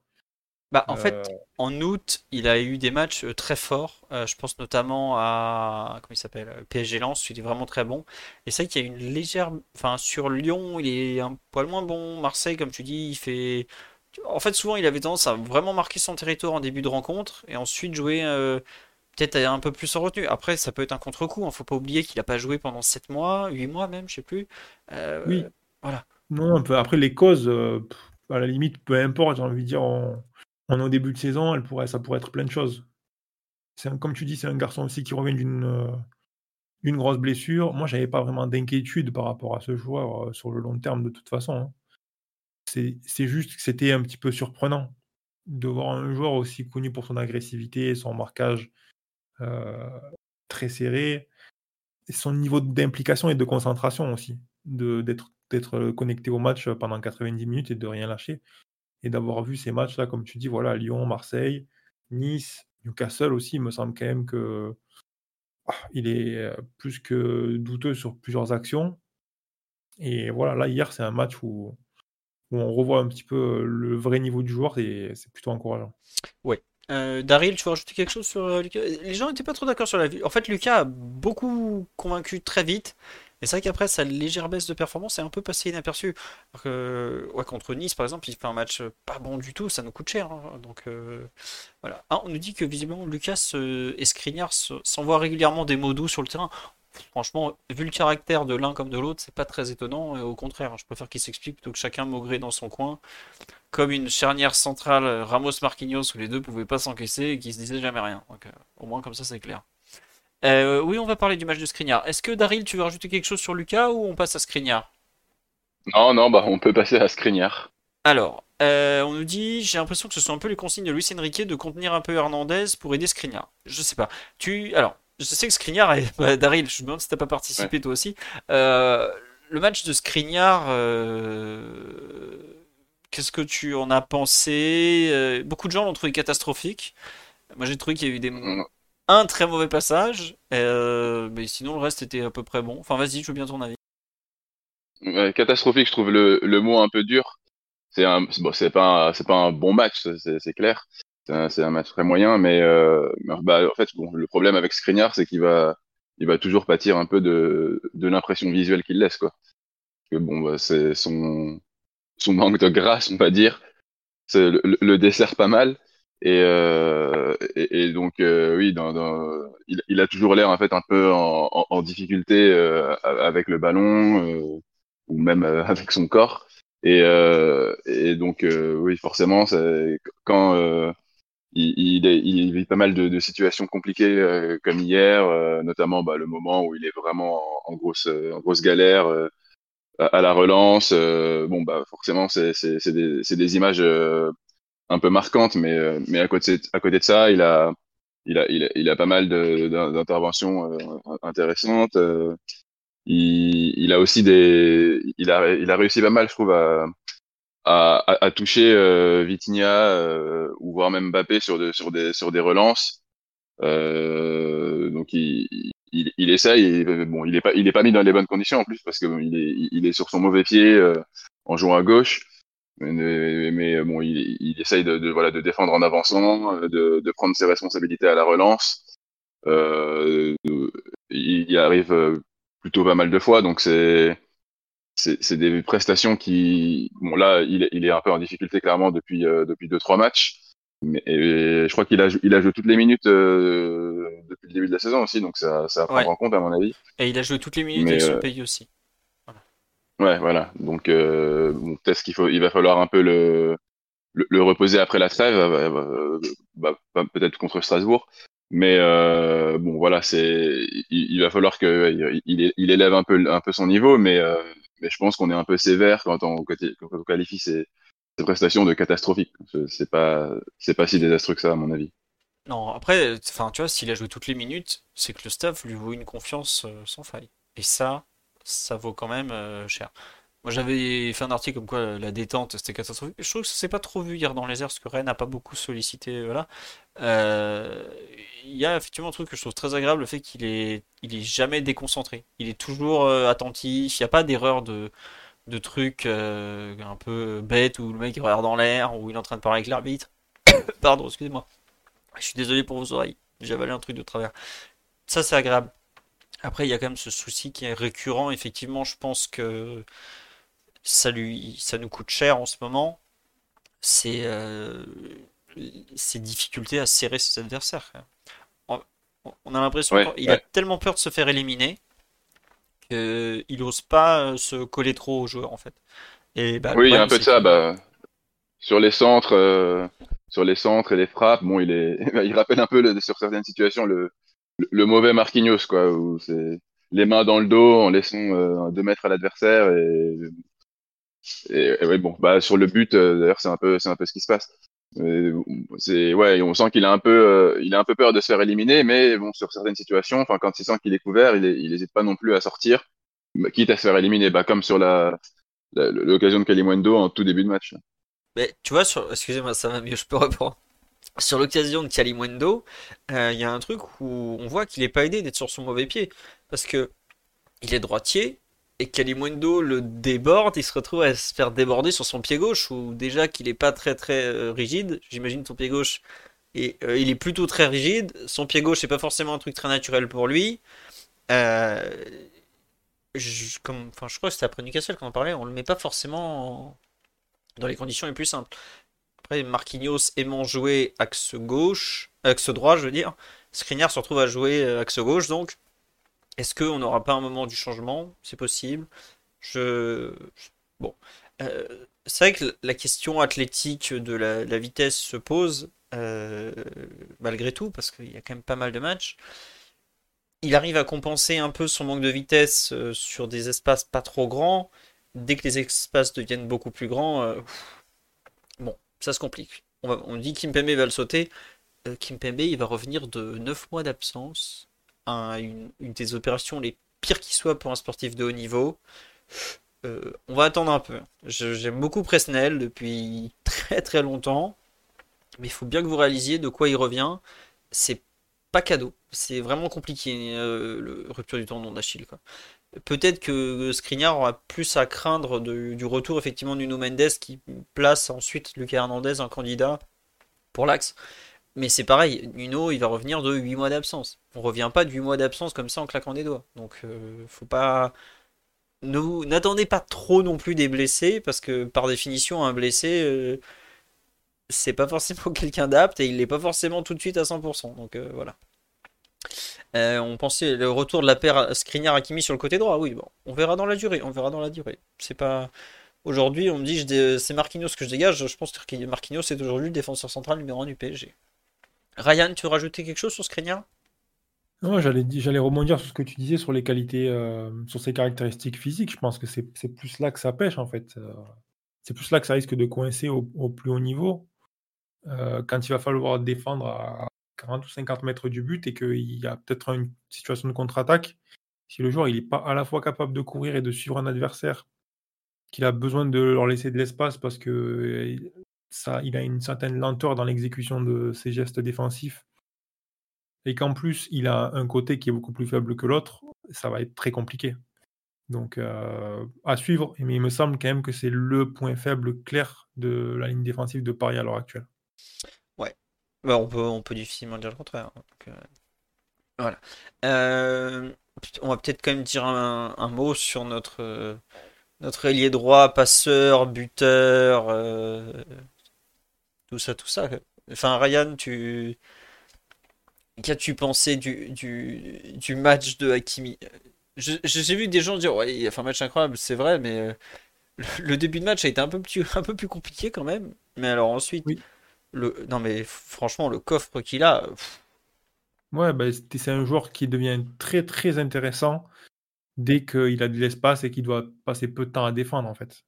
Et vraiment, Rennes c'était un très bon adversaire pour lui parce que, hormis effectivement ce début de match où Paris est un petit peu forcé de passer du temps dans sa surface de réparation, euh, tout le match a eu des espaces pour courir. Il y a eu des, une défense rennaise qui a quand même laissé on va dire, qui a montré un certain laxisme au niveau de, des suivis. Et, et puis, on a également le fait que le changement d'un petit peu d'approche de, l'équipe parisienne, là, lui a permis de participer un peu plus aussi, je pense. Donc, c'est, je pense que typiquement, c'est le, genre de scénario qui le favorise le plus sur cette rencontre-là. Et là, on voit toute la qualité technique du joueur, on voit sa capacité à s'associer, à agglutiner le ballon, à, aussi prendre une certaine partie de la, faire monter un peu la possession de balle et ses déplacements euh, vers le but. Et on voit aussi en plus que vraiment il se sent capable de faire des choses offensivement. Je pense à cette frappe là qu'il réalise quand il y a 3-1 vers la 70e, je crois, si je dis pas de bêtises. Où il y a une énorme situation de 4 contre 1 ou 4 contre 2, je crois, et finalement, il, il essaye même pas, il, il, même pas de se faire violence pour essayer de trouver une ligne de passe. Il tente une frappe euh, euh, directement alors qu'il a trois coéquipiers dans la surface de réparation. Donc, euh, ça montre un peu, je dirais, toute la confiance que le joueur il a en sa capacité et ça, à être bon dans ses derniers mètres. Et, et, et, le, fait que ses coéquipiers aussi n'aient même pas spécifiquement râlé on sent qu'il a une certaine autorité euh, quand il arrive dans ces derniers mètres-là et qu'il peut être en position de finir. Donc, euh, c'est un, de ses meilleurs matchs, je pense, depuis qu'il est à Paris. Oh bah, quand tu mets un but plus une passe D sur un terrain comme Rennes, ouais, t'es. Enfin, surtout la, deuxième mi-temps, pour moi, c'est sa meilleure à Paris. Tout ça. Ah, bon, c'est vrai qu'il n'est pas très très bon sur le but de Goury. Mais euh, sinon, le reste, offensivement, il y a, à la 90e, il montait encore et tout. Je dis, mais calme-toi, Shraf, tu vas jouer avec le Maroc, euh, tu, vas aller voir le pays, tu vas être bien, mais quand même, là, il faut. enfin, tant mieux, hein. Mais c'est peut-être d'ailleurs pour ça qu'il est resté jusqu'au bout et qu'il n'a pas joué. Hein. C'est probablement parce qu'il faisait un excellent match et qu'il méritait pas de sortir, justement. Et oui, c'est le deuxième meilleur buteur du PSG cette saison, puisqu'il doit en être à. Attendez, je vais vous chercher ça en direct. Je suis désolé, les buts sont pas à jour sur le site, j'ai pas eu le temps de le faire. Puis en plus, super. Il a 4 buts, je crois. Pour moi, il en est à 4. Il en est à 3 en Ligue 1, en Ligue des Champions. Et donc, avec 4 buts, c'est sûr que c'est le. Oui, euh, Ramos, Colomani, Asensio en sont à 2. Lucas à 1 et Vitinha à 1. C'était le, le, premier. Et Mbappé en est à 4, évidemment. Donc voilà. Euh, tu veux rajouter quelque chose, Daryl, sur le match de d'Ashraf? Non, bah, je, je suis, d'accord avec, euh, avec tout ce que vous avez dit. Là, c'est, il, est, en très grande forme en ce moment. et puis, bah, surtout, on arrive. en fait, on voit que dès qu'il dès qu'on arrive à le trouver euh, en, mouvement, euh, c'est voilà, c'est il est il est létal quoi. Même sur bah, sur son but, euh, son appel est superbe. Alors c'est vraiment un, un, but qui a dû plaire à Lucien Riquet parce qu'il est on a c'est c'est un but sur attaque placée où voilà, on a, on amène le bloc de Rennes d'un côté puis de l'autre. Et puis bah Hakimi qui est un peu dans sa position un peu enfin qui part en fait du demi espace droit et qui qui file tout droit. Et euh, donc c'est ouais, vraiment le genre de situation. Enfin, là, il, il, il, devient vraiment un énorme danger. C'est peut-être le derrière Mbappé en fait. Là maintenant pour les adversaires, c'est peut-être le, le, le, danger principal pour euh, euh, pour, pour les pour les équipes adverses. Quoi. Donc euh, non, c'est il est vraiment impressionnant et c'est vraiment très bien que Luis Enrique ait réussi à, à, à trouver un rôle pour lui qui qui met parfaitement en valeur ses qualités et et, euh, et masque ses défauts. Ouais. Après, les défauts, euh, on a vu contre Newcastle qu'ils étaient encore là. Hein. Et puis c'est normal, il va pas non plus changer du tout au tout en trois mois juste avec un changement d'entraîneur. Il y aura un travail de fond, tout ça. Mais c'est bien de retrouver le joueur qui est efficace offensivement dans, dans la moitié de terrain adverse. Parce que, euh, je sais pas si vous vous rappelez l'an dernier, ou il y a deux, enfin quand, quand il a commencé à baisser de pied après ses très bons débuts, on, on reconnaissait même plus Hakimi dans la, dans la surface euh, de réparation. Ou même, euh, il y a eu, je crois qu'il y a eu un moment, il avait enchaîné je crois, 11 matchs sans tirer au but, ou un truc dans le genre délirant, ou 11 matchs sans réussir un centre. Bon, il ne réussira pas tous ces centres, parce qu'on n'a pas non plus des joueurs extraordinaires à la réception, hein. mais il y a quand même un, travail général, une, progression euh, qui, est, à noter. moi, honnêtement, ce que j'espère surtout, c'est qu'il va pas finir la canne complètement cramé comme ça arrive malheureusement régulièrement parce que c'est une compétition ultra exigeante, euh, qu'on néglige beaucoup trop en termes d'investissement mental, émotionnel et tout ça. Mais je crains un peu le, contre-coup de la canne, parce qu'en plus, vu l'équipe qu'a le Maroc, sont forcément dans les favoris, et je, ne serais pas surpris de les voir dans le dernier carré. Donc rester pratiquement jusqu'au bout. Je crois que ça se finit le 12 février ou par là, la canne. Bon, euh, j'ai un peu peur que, la canne nous le tue. Et aussi, désolé Marocain, je souhaite une sortie en poule.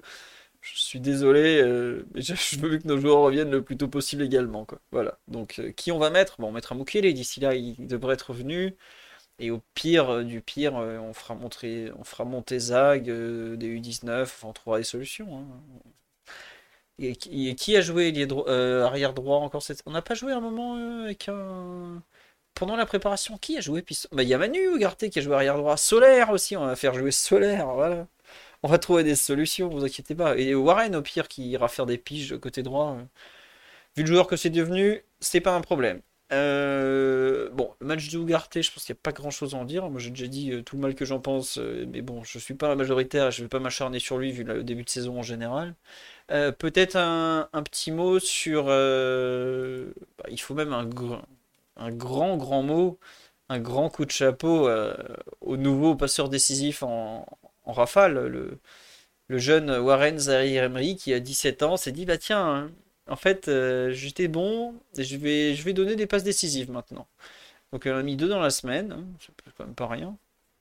Et euh, bah, ça a été, à mon sens, peut-être pas le. Je sais pas si ça a été le meilleur parisien, parce qu'il n'est pas forcément le plus constant tout au cours du match mais il sort quand même encore une, excellente, excellente rencontre. Euh, Ryan, toi qui, le regarde un peu moins que nous avec les yeux de l'amour, je veux bien que tu nous, que tu nous en parles un peu quand même, parce que enfin, moi je le trouve de plus en plus extraordinaire. chaque fois, en début de saison, on trouvait qu'il était, euh, il était un peu timoré quand il fallait attaquer, qu'il manquait parfois un peu de créativité. Là, il nous sort euh, louche.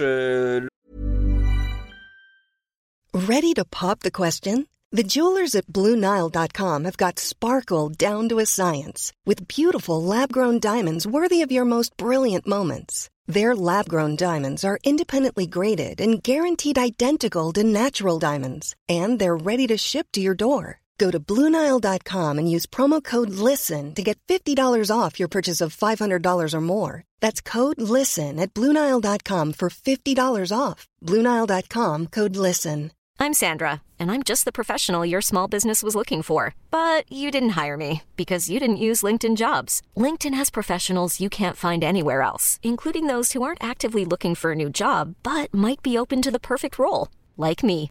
In a given month, over 70% of LinkedIn users don't visit other leading job sites. So if you're not looking on LinkedIn, you'll miss out on great candidates like Sandra.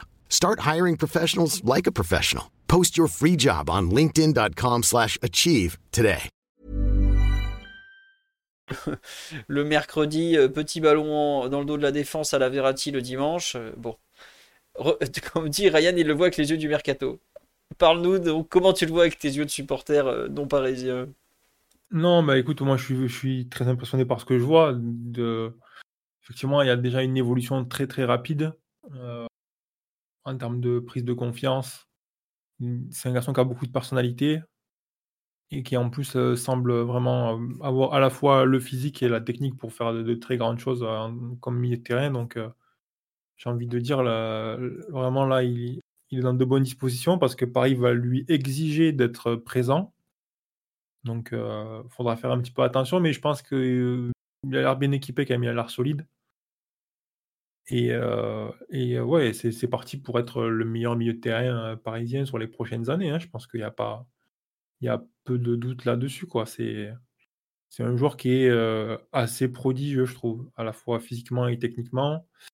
et puis ouais, la personnalité, ça fait partie de, des choses qu'on a envie de voir chez, dans un joueur aussi. Et, et c'est un truc qui est indispensable en fait quand tu veux jouer dans un grand club et que tu arrives dans un contexte comme ça. Enfin, on, nous, on en parle avec euh, certaines, certaines simplicités, mais voilà, il faut quand même se dire, voilà, il y a un nouvel entraîneur qui arrive, euh, il y a une reconstruction quasi totale du milieu de terrain, euh, avec de grosses ambitions.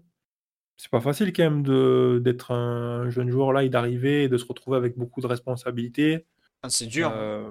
ouais, c'est dur. Mais surtout, surtout qu'en plus, tu, tu, voilà, c'est pas comme si on t'avait associé à, à des mecs euh, de 28-30 ans qui ont une énorme expérience, qui vont voilà, pouvoir un petit peu euh, administrer ton arrivée dans l'équipe et, te mettre un peu dans un fauteuil. Là, là, il y a tout à construire en fait au milieu de terrain et dans cette nouvelle euh, équipe avec Luis Enrique. Donc, il y a quand même un gros challenge.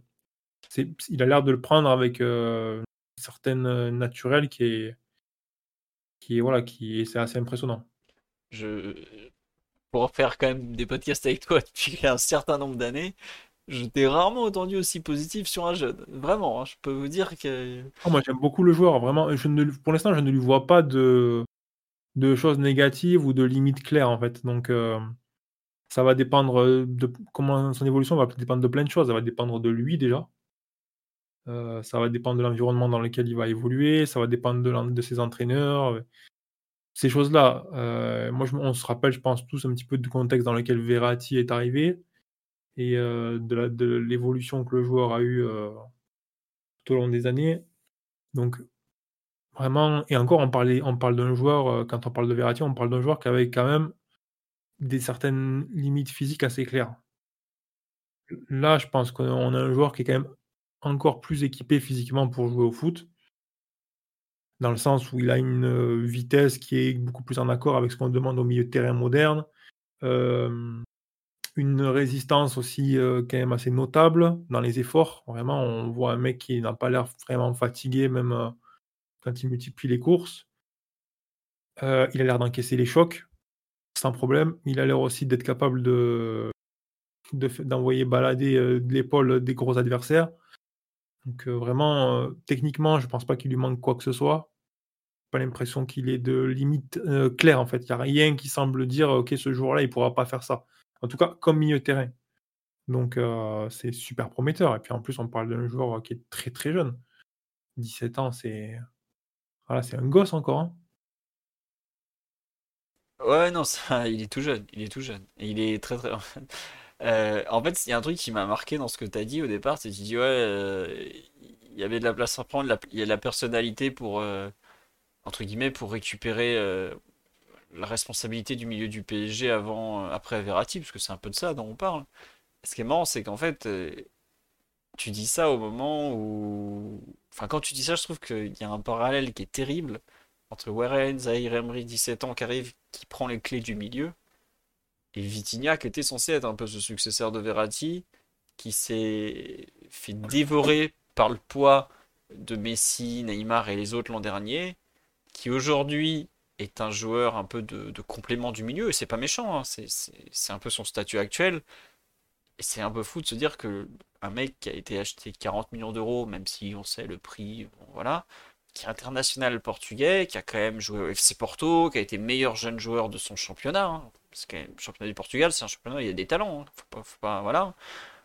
Et ben il s'est fait prendre la place par un gamin de 17 ans qui a même pas fini de grandir, comme on dit sur le live. Euh, tout était sous nos yeux. C'est exactement ça. Et on l'a pas vu venir aussi vite. On, le voyait tous que Warren. Euh, si vous aviez vu le PSG Juventus de Justic, vous avez fait ah non mais lui il a rien à faire là. Et pourtant euh, il y a déjà un bon niveau. C'est pas les pros, mais il y a un bon niveau. Et c'est là on se rend compte qu'en fait il a grillé un nombre d'étapes monumentales qu'il est déjà pratiquement euh, le numéro 1 du milieu de terrain. Parce que, bon, oui, Ugarte a un rôle très important, mais euh, Ugarte aura toujours les limites de sa technique. Warren Zahir Emery, euh, les limites, euh, je ne sais pas trop où elles vont être. Peut-être un peu dans son, son, sa taille, son développement physique, son jeu de tête. Il faudra un jour aussi parler peut-être de quelle position il aura à moyen terme, ce genre de choses, tu vois. mais on me dit Warren, futur joueur créatif. Bah, regardez la petite louche qu'il met à Lucas Hernandez, c'est pas celle d'un joueur créatif, euh, joueur créatif, euh, c'est pas forcément faire le Vinicius sur l'aile ou le Neymar de 17 ans à, Neymar, à Santos qui dribble tout le monde. Il a quand même déjà une certaine appétence pour euh, la construction du jeu, un peu de créativité, de réflexion, de tout ça. Il a vraiment tous les outils mentaux d'un joueur de, très très très très haut niveau. On nous parle de Clarence Seedorf.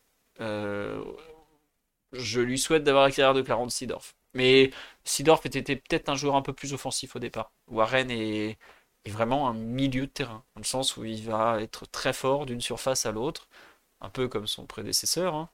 Euh, mais euh, ouais, vraiment, les limites de Warren, c'est un joueur tellement euh, spécial, tellement en évolution en fait, qui c'est complètement fou. C'est que il y a des trucs que je, considérais il y a quelques mois comme un peu ses lacunes.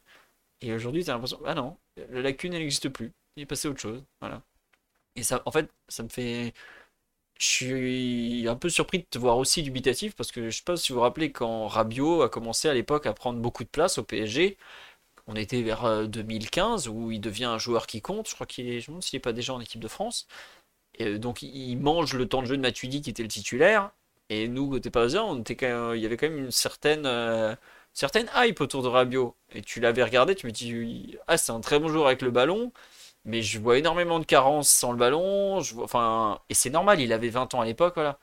Et là, quand on parle avec 3 ans de moins, euh, donc de Warren par rapport à Rabiot à l'époque, euh, tu... tu te rends compte que c'est pas le même bois en fait. C'est un peu la qualité du dessus. Et Rabiot aujourd'hui, on parle quand même d'un titulaire en équipe de France. Hein, donc euh, voilà. Même, deux crans au-dessus. Enfin, Rabiot, il avait des limites physiques assez claires malgré, malgré des choses intéressantes, il y avait aussi quelques problèmes dans ses déplacements et dans, on va dire, sa relation avec le ballon qui faisait que tu voyais pas forcément un grand milieu terrain qui avait du travail pour, pour devenir potentiellement un bon milieu terrain. Bon, je pense qu'il a, fait la carrière qu'il a fait, mais sa carrière n'est pas terminée, mais globalement, on ne peut pas dire qu'il a évolué au niveau où on pouvait l'attendre et il me semble que s'il est important en équipe de France, c'est un petit peu parce qu'il n'y a personne. on est un peu dans une phase de creux. D'ailleurs, ce serait marrant, mais potentiellement, peut-être que Zaire prendra sa place dans pas très longtemps.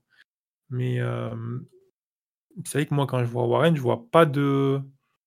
Parce que ce que ce que en pense, mais moi, je vois pas de limite en fait. Je me, je me dis pas, ah oui, il, va, lui manque ça ou ou là il y a un gros problème, ou là il va être battu systématiquement. Non, enfin, c'est que le corps d'un footballeur, c'est un truc un peu particulier. Et qu'en fait, quand tu es milieu de terrain, c'est il faut être à la fois très résistant, très endurant, agile physiquement. Il faut avoir une technique impeccable parce que dans l'axe, il faut que les contrôles soient parfaits. Il faut avoir les deux pieds, c'est-à-dire qu'il ne faut pas juste être droitier, avoir un bon pied gauche. Il faut quand même que corporellement, quand tu utilises ton pied faible, ça ne soit pas euh, euh, par défaut, j'ai envie de dire, il faut qu'on sente que tu, es capable d'orienter ton corps dans la bonne direction, même quand tu utilises ton pied faible. il y a tout un tas de caractéristiques et d'attributs qui sont vraiment difficiles. Et d'avoir toutes ces choses-là, c'est rarissime.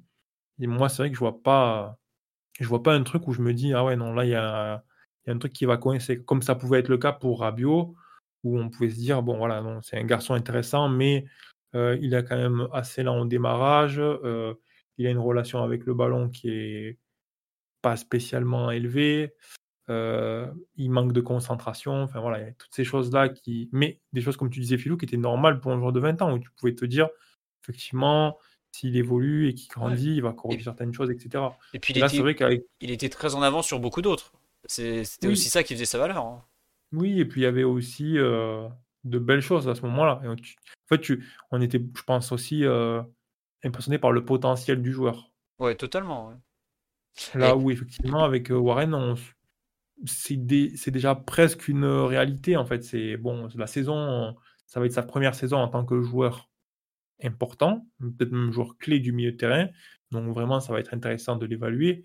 Mais quoi qu'il arrive, ça va être, ça restera la première saison d'un milieu de terrain de 17 ans. Donc, le, truc le plus probable, c'est qu'il fasse une belle saison et que des fois il se plante, peut-être même dans les grands matchs. C'est normal. Ce qui serait totalement normal. Et euh, s'il, rend, s'il a un rendement au-dessus de ça, ben, ce sera que du bonus. Oui. Non, mais c'est ça. Vraiment, dans Jeune, est-ce qu'il était meilleur qu'Harry? Ah oui, non, mais largement. enfin, je... il a deux ans de moins et il était déjà meilleur. Oui, non. Carrie est un bon joueur, mais aujourd'hui, il a surtout des blessures, le pauvre. Donc, euh, Hein, euh, enfin, Warren, c'est comme Coman ou Sako, c'est des comètes de précocité. C'est des joueurs que tu vois une fois tous les 10 ans. C'est pas ni plus ni moins, quoi. Voilà. Bah, D'ailleurs, euh, euh, Sako 90, Coman 96, Warren 2006, voilà. On dit par rapport à Pedri, c'est encore plus fort. je sais pas, faut pas les comparer, ils jouent pas dans les mêmes contextes, tout ça. C'est très voilà, il, peut se passer encore tellement de choses. Euh. Mais on peut, sans, les comparer euh, footballistiquement, etc., parce que bon, ça rime à rien, on peut euh, quand même noter un truc, c'est qu'on retrouve chez ces joueurs-là précoces, que ce soit en défense, au milieu de terrain ou en attaque, toujours ce trait de personnalité, d'affronter des scénarios difficiles et de le faire avec une confiance, une assurance et, et une détermination qui fait que voilà, on arrive toujours un peu à se dire ah c'est pas possible, ce joueur-là il peut pas avoir 17 ans, il peut pas avoir 19 ans, il peut pas avoir 20 ans, il joue comme s'il avait 15 ans de métier. Ben, en fait c'est ça c'est un truc qui revient souvent chez, chez, ces joueurs-là. Et, et, donc effectivement dans le cas de Pedri, comme on peut le dire également de Bellingham, comme on peut le dire de Kamavinga, comme on peut le dire de tous ces joueurs-là, comme on peut dire de Warren aujourd'hui. Ouais, Moussiala, tout à fait, un joueur extraordinaire. Il y a un truc fait que au-delà de l'âge, il y a, euh, comme on peut le dire, de Mbappé, dont on va peut-être parler. il y a un truc qui fait que la qualité physique, technique, etc., oui, elle est là, mais surtout, ce qui est frappant, c'est que le joueur, il joue sans peur sur le terrain, en fait. Ça, c'est ça, c'est ça qui est le plus impressionnant. Ouais. On, on, nous dit qu'il va être usé à 30 ans. Euh, franchement, non, pas forcément. Enfin, il y a des joueurs qui ont démarré très jeunes qui n'ont pas forcément joué 80 euh, matchs dans la saison d'entrée. Euh. et puis chaque corps est différent, chaque joueur va va répondre différemment. On a de plus en plus d'outils de mesure, de la fatigue, de l'usure, de ce genre de choses. Euh, on n'est plus non plus à l'époque le petite dose de PO et le mec qui fait 60 matchs en fermant les yeux ou presque il faut pas. à l'époque d'Arsène Wenger qui, euh, qui zigouille les joueurs aussi. Hein, les entraîneurs sont quand même un peu plus euh, précautionneux avec leurs joueurs de manière générale. Donc, euh. Ouais, et puis, enfin, enfin, tu parles de Wenger, ça me fait penser à Cesc Fabregas, qui a été, mais. Euh, enfin, tu peux en, en citer plein. Hein. Ah bon, alors après, quand je vois comment Lucien Riquet a tiré sur la corde avec Pedri à l'Euro, je suis pas très rassuré. Mais euh, il sera... Mais, mais euh, Luis Enrique n'est pas responsable du fait qu'il a joué euh, je sais pas combien de matchs avec Barcelone, tu vois. Il est dans son objectif de, de compétition internationale. c'est compliqué pour lui de se passer du joueur. Oui, bien sûr. Non mais tu vois, par exemple, après, enfin pour dévier un peu sur Pedri qui avait joué un nombre de matchs hallucinant, pourquoi après l'Espagne dit bon ok, il va à l'Euro, qu'est-ce qu'il va foutre au JO après quoi? Enfin, d'un moment, voilà. Euh, Barcelone a retiré sur la corde, bah, il le paye maintenant, parce que celui qui joue pas parce qu'il est tout le temps blessé, c'est Barcelone qui le paye au final. Ouais, non, c'est sûr. Non, mais c'est sûr qu'en processus, quand, parce qu'en plus, ils sont, la croissance n'est pas terminée, voilà, accumuler des blessures musculaires, etc., ça, ça, peut mettre un sacré coup d'arrêt. Moi, je pense que ça va aller hein, pour Pedri, hein.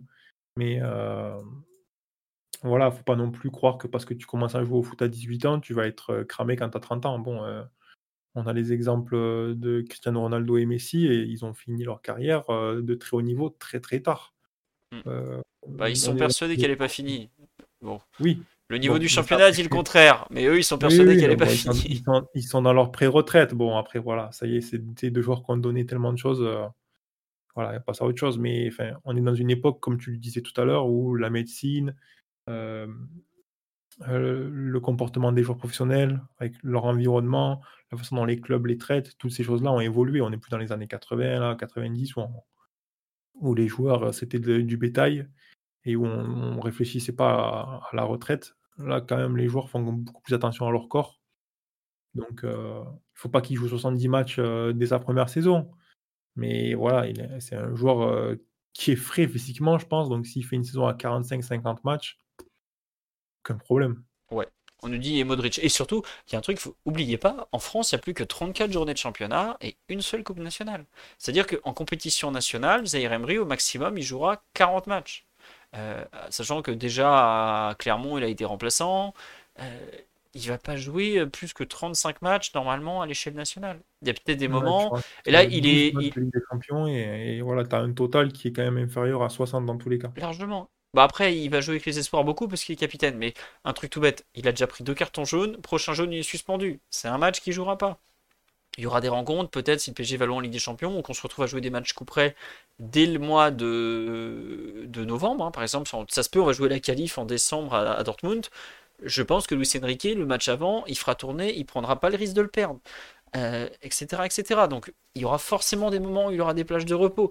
Mais aujourd'hui, je me mets à la place de Luis Enrique c'est limite son milieu de terrain numéro 1. Il va pas s'amuser euh, à ne pas s'appuyer sur un joueur, sachant qu'il est dans une phase de construction de son effectif. Aujourd'hui, il n'a pas beaucoup de certitude. Il a un peu le côté droit d'Embélé Hakimi dont on parle régulièrement.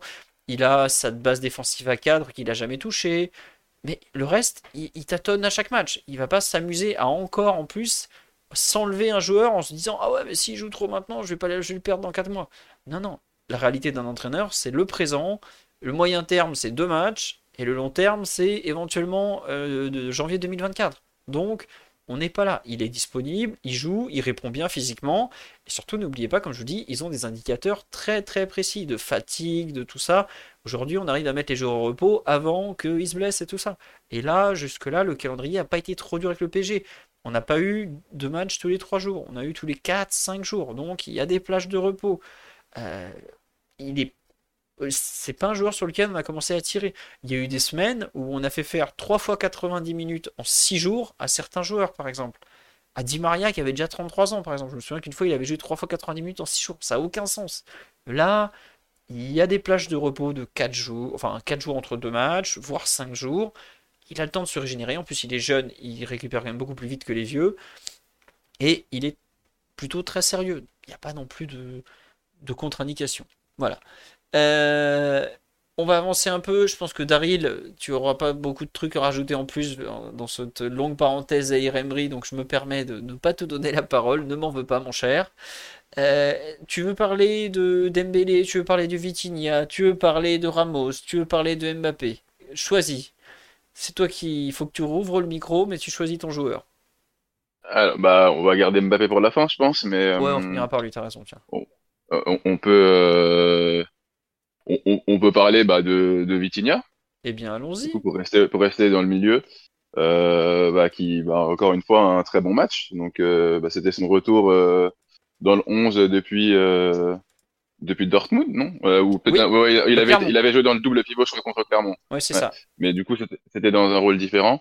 mais donc, dans ce rôle là, un peu donc extrait, c'était la première fois depuis de, de, depuis Dortmund et donc bah, il a été euh, il, a été très très bon. Euh, bah, il euh, donc on a un peu évoqué ça, tout à l'heure en, début de podcast, mais donc, bah, il a plutôt été intéressant dans son rôle à la, relance où il se recentrait un peu pour pour permettre à l'équipe d'avancer.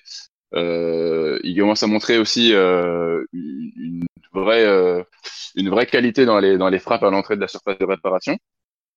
Donc bah, là, bah, sur son but, mais on avait déjà on l'avait déjà vu prendre sa chance dans des matchs précédents, ce qui est, une différence notable par rapport à l'an dernier, notamment quand on pense bah, son, à son raté contre le Bayern. Euh, donc c'est c'est une qualité euh, qui, qui est vraiment intéressante et qui bah, qui donne du poids à, sa, à, à, à, cette utilisation euh, dans, dans cette zone-là. Euh, donc euh, c'est non c'est très c'est très positif. Euh, il a il a aussi euh, j'ai trouvé euh, un, un, des défauts qu'on qu'on qu'on voyait chez lui c'était sa, sa tendance à un peu tergiverser avec le ballon je trouve. Et, et là ce, hier j'ai pas du tout vu ça. il a été plutôt réactif, proactif. Il a, là, il y a une situation aussi où il n'a pas hésité à, à, à, dribbler des joueurs pour éliminer. Euh, il, a, il, prend moins de temps euh, avec le ballon, moins de touches de balle superflues et, euh, et, et, il se décide euh, plus rapidement. Donc euh, là, on, on, sent un joueur euh, en confiance et, et, en nette progression par rapport à l'an dernier. Et donc, il, a, il a une vraie carte à jouer dans, dans, dans cet effectif et donc c'est très intéressant et, et euh, bah, comme voilà, comme Donnarumma, c'est faut qu'il faut qu'il poursuive cette, cette progression. Euh. Ça fait du bien de voir des, des joueurs euh, s'améliorer. On avait un peu perdu euh, cette habitude lors des deux dernières saisons. plus personne ne progressait et là voilà, c'est c'est bien de, de voir des, des, des, joueurs montrer leur qualité et, et, en développer de nouvelles. En tout cas, des, montrer des choses qu'ils qui n'avaient pas montré auparavant. Oui, t'as raison, c'est vrai que ça faisait longtemps euh, qu'on n'avait plus vu des joueurs progresser. On nous dit Vitinha, il est fort quand l'équipe est forte et c'est pas péjoratif. À, voir dans la durée, effectivement, est-ce que Vitinha peut être un joueur sur lequel tu peux t'appuyer quand, ça va mal? Bon, jusque-là, il l'a pas spécialement, montré, mais on, on, va voir. Et on nous dit est-ce que vous pensez que dans le double pivot, Vitinha peut aussi avoir sa carte à jouer ou pas du tout? Euh, Moi, c'est ce que je disais tout à l'heure quand on parlait de Warren avec euh, Ryan. Je vois pas à quel moment aujourd'hui il peut espérer doubler Warren. Euh, Warren est malheureusement pour Vitinha déjà meilleur que lui. il est intouchable. Il a la densité physique que lui n'a pas. ça, ça, il aura du mal, Vitinha, à compenser. Plus le niveau va monter, plus l'intensité est importante sur le terrain et moins Vitinha a les outils physiques pour y répondre, malheureusement pour lui. Et c'est pas un joueur de ce style-là. S'il arrive à se trouver une petite place côté gauche, ou peut-être plus dans un milieu à 3 à moyen terme, et eh bah ben, écoutez, voilà, mais aujourd'hui j'avoue que j'ai du mal à imaginer qu'il puisse reprendre une place axiale, euh, alors que Luis Enrique arrive à le relancer dans ce rôle où, finalement ça lui convient peut-être un peu mieux. Euh, on sait que la Ligue 1 est un championnat beaucoup plus dur que la Ligue 1, faut pas l'oublier. Et euh, ce qu'il était en mesure de faire dans, dans la Liga NOS, de jouer comme ça dans l'axe avec. C'était Uribe de mémoire à l'époque il y a forcément un supporter de Porto qui est dans le live qui va me corriger.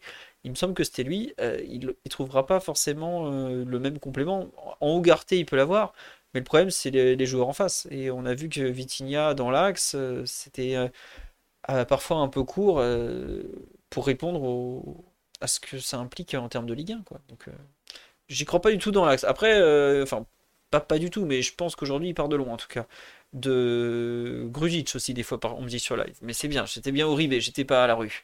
Euh, à, voir, pour la suite, mais écoutez, s'il arrive à avoir un rôle comme ça de 11e joueur de l'équipe, bah, peut-être qu'à terme, il peut devenir le 10e, puis le 9e, puis le 7e, ou ce genre de choses. Quoi. Donc, euh, à suivre. Euh, Ryan, tu veux rajouter quelque chose ou non? On, parle peut-être plutôt du match du, duo d'attaque, où il y a peut-être un peu plus de choses à dire entre, entre Ramos et Mbappé. On va commencer peut-être par le. Oui, c'est vrai qu'on signale, et là, c'est un très bon point en faveur de Vitinha. Il frappe, et c'est un des rares joueurs qui ose frapper loin, et il a une vraie belle frappe de balle. Et c'est marrant, je crois qu'on en avait parlé dans le podcast euh, courant juillet, quand il y avait les entraînements au Japon qui étaient diffusés, où il y avait des exercices de frappe, et on voyait que Vitinha commençait à progresser. On l'avait vu marquer des buts en match amicaux contre l'Inter, je crois qu'il marque. Et j'ai l'impression qu'il marque aussi un autre but. Enfin, il avait marqué pendant les matchs amicaux au moins un but de mémoire. Euh, cette qualité de frappe est quelque chose qui peut lui permettre d'avoir un rôle dans l'équipe, justement. C'est dommage, oui, il en met deux dans la préparation, c'est bien ça. C'est dommage qu'il ne veuille pas aller tirer les coups de pied arrêtés, parce que je pense qu'il ferait mieux que. Comment il s'appelle Que l'ami euh, Dembélé. Et ça aussi, être le tireur, le tireur pardon, de coups de pied arrêtés attitré de l'équipe, ça te donne du poids dans l'équipe, parce que tu sais que ton coach va dire ah, si je le sors lui, par exemple, j'ai plus le tireur. Donc ça peut il a des, je pense qu'il a des, choses à gratter qui sont, euh, qui sont à sa portée. On parle de Hakimi, oui, mais Hakimi, c'est pas, il va pas, pour l'instant, il n'a pas trop tiré les coups de pied arrêtés excentrés. Et surtout, Hakimi, avec sa vitesse, il est important pour récupérer en contre derrière. Donc c'est pour ça que je suis pas sûr qu'il sera un jour le tireur de corner ou le coup de pied arrêté du PSG. Voilà pour ça que je le mets un peu de côté. Il, a d'autres qualités. Hakimi, on lui, tire lui donne les coups francs direct maintenant. Je sais pas si vous avez vu hier soir. Bon, ça n'a pas été une réussite. Euh, mais euh, on lui donne en tout cas. Et ah, visiblement, Hakimi a tiré un corner à droite. J'avoue que ça m'avait échappé. Mais ah, est-ce que c'était pas parce qu'on voulait le jouer vite aussi? Il faut, faut peut-être voir. Euh. Des fois, il se retrouve à tirer parce qu'il veut jouer vite. Et finalement, contre-temps, mais ils, enchaînent quand même. Voilà. Euh, donc pour Vitinha, pour moi, il y a, peut-être un peu de ça, des, trucs à gratter. Euh, mais clairement, c'est un joueur qui sera utile et utilisé. Donc c'est déjà pas mal. Cet été, on savait pas trop quoi en faire. Hein. Il y a pas mal de gens qui étaient prêts à le vendre. Hein. donc euh, il repart de l'avant et c'est déjà pas mal. on va reparler un peu pour moi du de Gonzalo Ramos qui donc a raté une énorme occasion. Enfin plutôt, comment il s'appelle C'est Théâtre qui sauve. Non, c'est pas Théâtre, c'est c'est Assignon, il me semble, qui, qui sauve sa sa frappe, qui est au. C'est Omari, non? Omari, oui, voilà, t'as raison. Je cherchais le central droit, c'est Omari. Euh, Ryan ou Daryl, vous voulez parler du match de Ramos, de ce qu'il apporte, de ce qu'il coûte? Euh, Moi, j'avoue que j'ai du mal à en vouloir à ce joueur. Alors, techniquement, il y a des lacunes, ça c'est évident. Il s'emmène mal le ballon. Des fois, il fait des choix pas du tout naturels. Il manque de. Comment dirais-je de, vitesse, ouais, on me dit sur ça qu'il manque de vitesse. Mais en fait, j'ai rarement vu un 9, puisque lui, pour le coup, c'est vraiment un 9, aussi généreux. On en a eu un dans le passé qui s'appelait Dinson Cavani, qui, pareil, se, tuait pour l'équipe, euh, littéralement. J'ai l'impression que Ramos, aujourd'hui, pense plus aux autres qu'à lui, avec ce que ça implique de, pas bon. Euh, parce que bah, il manque de lucidité, tout ça, tout ça. Mais euh, je trouve que ce qu'il apporte en pivot, quand, euh, toutes ces courses défensives, le nombre de courses verticales qu'il fait, c'est pas négligé. Et j'ai l'impression que Luis Enrique, dans son projet de jeu, la façon qu'il a de le faire descendre pour jouer en pivot, réorienter, tout ça, c'est un joueur qui lui plaît malgré tout. C'est un peu paradoxal, mais j'ai l'impression qu'il lui trouve plus une utilité, une utilité pardon, pour l'instant qu'à Colomwani. Je veux bien votre avis sur le live, euh, Ryan, euh, Daryl, mais malgré toutes les limites techniques, euh, son manque de un peu de vitesse, de, de, bah, de réalisme, parce que l'occasion, il doit la mettre. Je veux bien votre avis. Bah, tiens, Ryan, parce que Daryl a parlé avant sur Vitinha. Oui, moi je suis sceptique parce que d'un côté, euh, je trouve que le joueur, effectivement, il donne beaucoup, mais pour l'instant, j'ai pas l'impression que ce, que ce qu'il donne soit nécessairement utile ou euh, productif pour l'équipe. Donc, euh, c'est-à-dire qu'il met beaucoup d'intensité et beaucoup d'énergie, mais pour l'instant, j'ai l'impression que il y a peu de choses qui sont vraiment au service concrètement de son équipe. Donc là où je trouve qu'il y a du mieux par rapport aux dernières rencontres, c'est que on commence à avoir un peu plus d'appels euh, sur toute la largeur du terrain et pas juste euh, des déplacements et des petits décrochages euh, dans l'axe. Et ça, effectivement, c'est quelque chose qui apporte parce que de suite, pour sortir le ballon, c'est beaucoup plus facile quand on a toute l'amplitude qui est occupée. Et hier, typiquement, il y a plusieurs appels à droite et à gauche notamment, mais particulièrement à droite, qui permettent euh, à Paris de sortir le ballon et d'avoir une ligne de passe en plus. Après, au-delà de ça, j'ai pas l'impression que euh, soit particulièrement utile au but pour recevoir le ballon, mais euh, je trouve que voilà, il a une présence qui par moment occupe la défense centrale adverse. Et ça, ça, ça a forcément des, des choses positives par, par séquence. Mais voilà, c'est assez peu, je trouve. Et je- j'en attends encore un peu plus, quoi. En tout cas, quand on, quand on pense équipe qui veut euh, rivaliser et aller gagner en Ligue des Champions, il me semble que c'est un petit peu maigre, même si. C'est beaucoup Voilà. trop maigre. Non, non, mais Ouais. je vois ce que tu veux dire, tu vois. Non, c'est juste que, en fait, euh, avant de le mettre euh, sur le bûcher, c'est c'est sûr qu'aujourd'hui, c'est le 11e joueur de l'équipe quand il y a 11 titulaires et qu'il est dedans, tu vois. Mais je trouve que. Non, peut-être Je pas. que comprends. Ah, tu crois? Mais en tout cas, enfin, je pense, je- moi, je, je, je le mettrai pas au bûcher, le joueur. Je pense que je comprends sa présence dans, dans le 11. Je pense que c'est le seul joueur actuellement qui est apte à, et, et à l'aise avec le fait d'occuper le poste de, d'attaquant euh, central. Et donc, rien que ça, ça permet un certain équilibre, euh, on va dire, euh, une certaine harmonie dans la répartition des postes qui permet à Luis Enrique de travailler dans de bonnes dispositions, sans avoir à se dire faut que je convertisse tel joueur en ça ou faut que j'adapte telle ou telle situation. Voilà, c'est un joueur qui permet de mettre un peu tout le monde à son poste et sans avoir un manque important dans l'axe. Donc rien que ça, je pense que ça, on peut facilement comprendre pourquoi il joue. Ensuite, euh, comme tu l'as dit, il y a un volume euh, de course. Je dirais pas forcément de travail, mais plus de course, parce que pour l'instant, pour moi, il y a, il y a pas mal de désordre dans ses déplacements. Pas forcément euh, de la productivité, mais il y a une attitude en tout cas qui fait que euh, le joueur est impliqué et que tu, en tant qu'entraîneur, je pense que tu peux avoir envie de continuer avec ce, joueur-là. Euh, et après, il y a des petites choses à droite, à gauche qui font du bien à son équipe, mais ça me semble encore un peu faible. Après, c'est voilà, c'est le début de la saison. Il y a une petite ligne ascendante. On va voir un petit peu comment ça évolue. Moi, je suis toujours encore un peu euh, euh, intrigué de voir euh, le PSG aussi peu s'appuyer sur lui en, en jeu direct euh, quand euh, l'équipe est sous pression et que, et que le- lui est capable en fait de recevoir ces. Quoi. C'est, Ouais. Surtout en ayant des joueurs comme Mbappé ou, ou Dembélé qui sont capables, une fois le deuxième ballon euh, réceptionné, d'accélérer, de déséquilibrer et de faire la différence très vite. Après, tu vois, ça, ça c'est peut-être le, le dogmatisme de Luis Enrique qui les empêche de faire ça. À terme, c'est possible qu'on le fasse. Mais, Non, mais euh, je dis ça dans le sens où, ça, ça me- tu vois, là, je fais un peu la liste un peu de ce que le joueur apporte et ce qu'il apporte pas. Et ça, ça me paraît, ça me paraît un peu dommage parce que quelque chose qui pourrait un peu plus jouer en sa faveur. Et pour l'instant, j'ai l'impression qu'on le voit beaucoup courir sur le terrain, mais euh, peu participer au jeu, même si effectivement il est plus connecté que face au match à Newcastle. Bon, Face à Newcastle, il était complètement ouais, décroché de, des, connexions des, du jeu associatif avec son équipe. Mais là, moi, ce que je, ce que je relève d'intéressant sur ce match face à Rennes, c'est les déplacements sur la largeur, en fait. C'est, tu dis, OK, voilà, le joueur, il commence à offrir autre chose qu'une présence dans l'axe. Et ça, c'est un pas dans la bonne direction.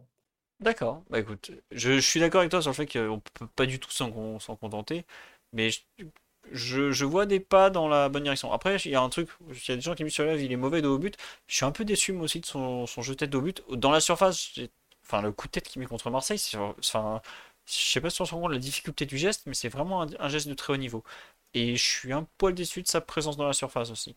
J'aime bien la façon dont on tente de l'intégrer au jeu comme ça en jouant appui, remise et tout. On voit qu'il a des qualités, qu'il est pas si maladroit que ça. Il faut, faut du temps. Il lui faut du temps. Voilà, c'est un il lui faut du temps. Comme à Colomani, hein, son grand concurrent, il, va lui falloir du temps. Et d'ailleurs, les deux, je sais pas s'ils sont concurrents, alors que- ce qui pourrait pas être très complémentaire aussi au passage. Mais bon, ça, c'est un autre débat. Mais sur les qualités naturelles, au final, peut-être euh, je reste un peu sur ma faim et sur ce que j'attendais pas.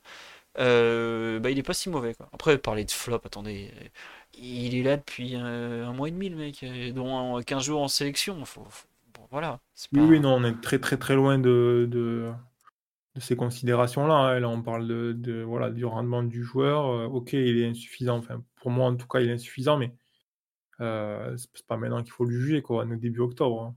Oui, voilà. C'est. Enfin, gardez raison, s'il vous plaît. Il faut pas non plus. euh, un flop, c'est euh, au bout d'une saison, deux saisons, trois saisons. Faut pas, c'est pas au bout d'un mois et demi. hein. Euh, Daryl, tu veux rajouter quelque chose sur le, malheureux Ramos ou on passe au, cas de, Mbappé le, et tout ça? On nous dit qu'il faut voir la concurrence. Oui, oui, bah écoutez, la concurrence, c'est qu'il y a euh, 4-5 joueurs qui peuvent prendre la pointe dans l'effectif du PSG. hein. Il y a Ramos, Colomani, Mbappé et Asensio qui va revenir. Et Barcola qui pourrait y jouer aussi un jour.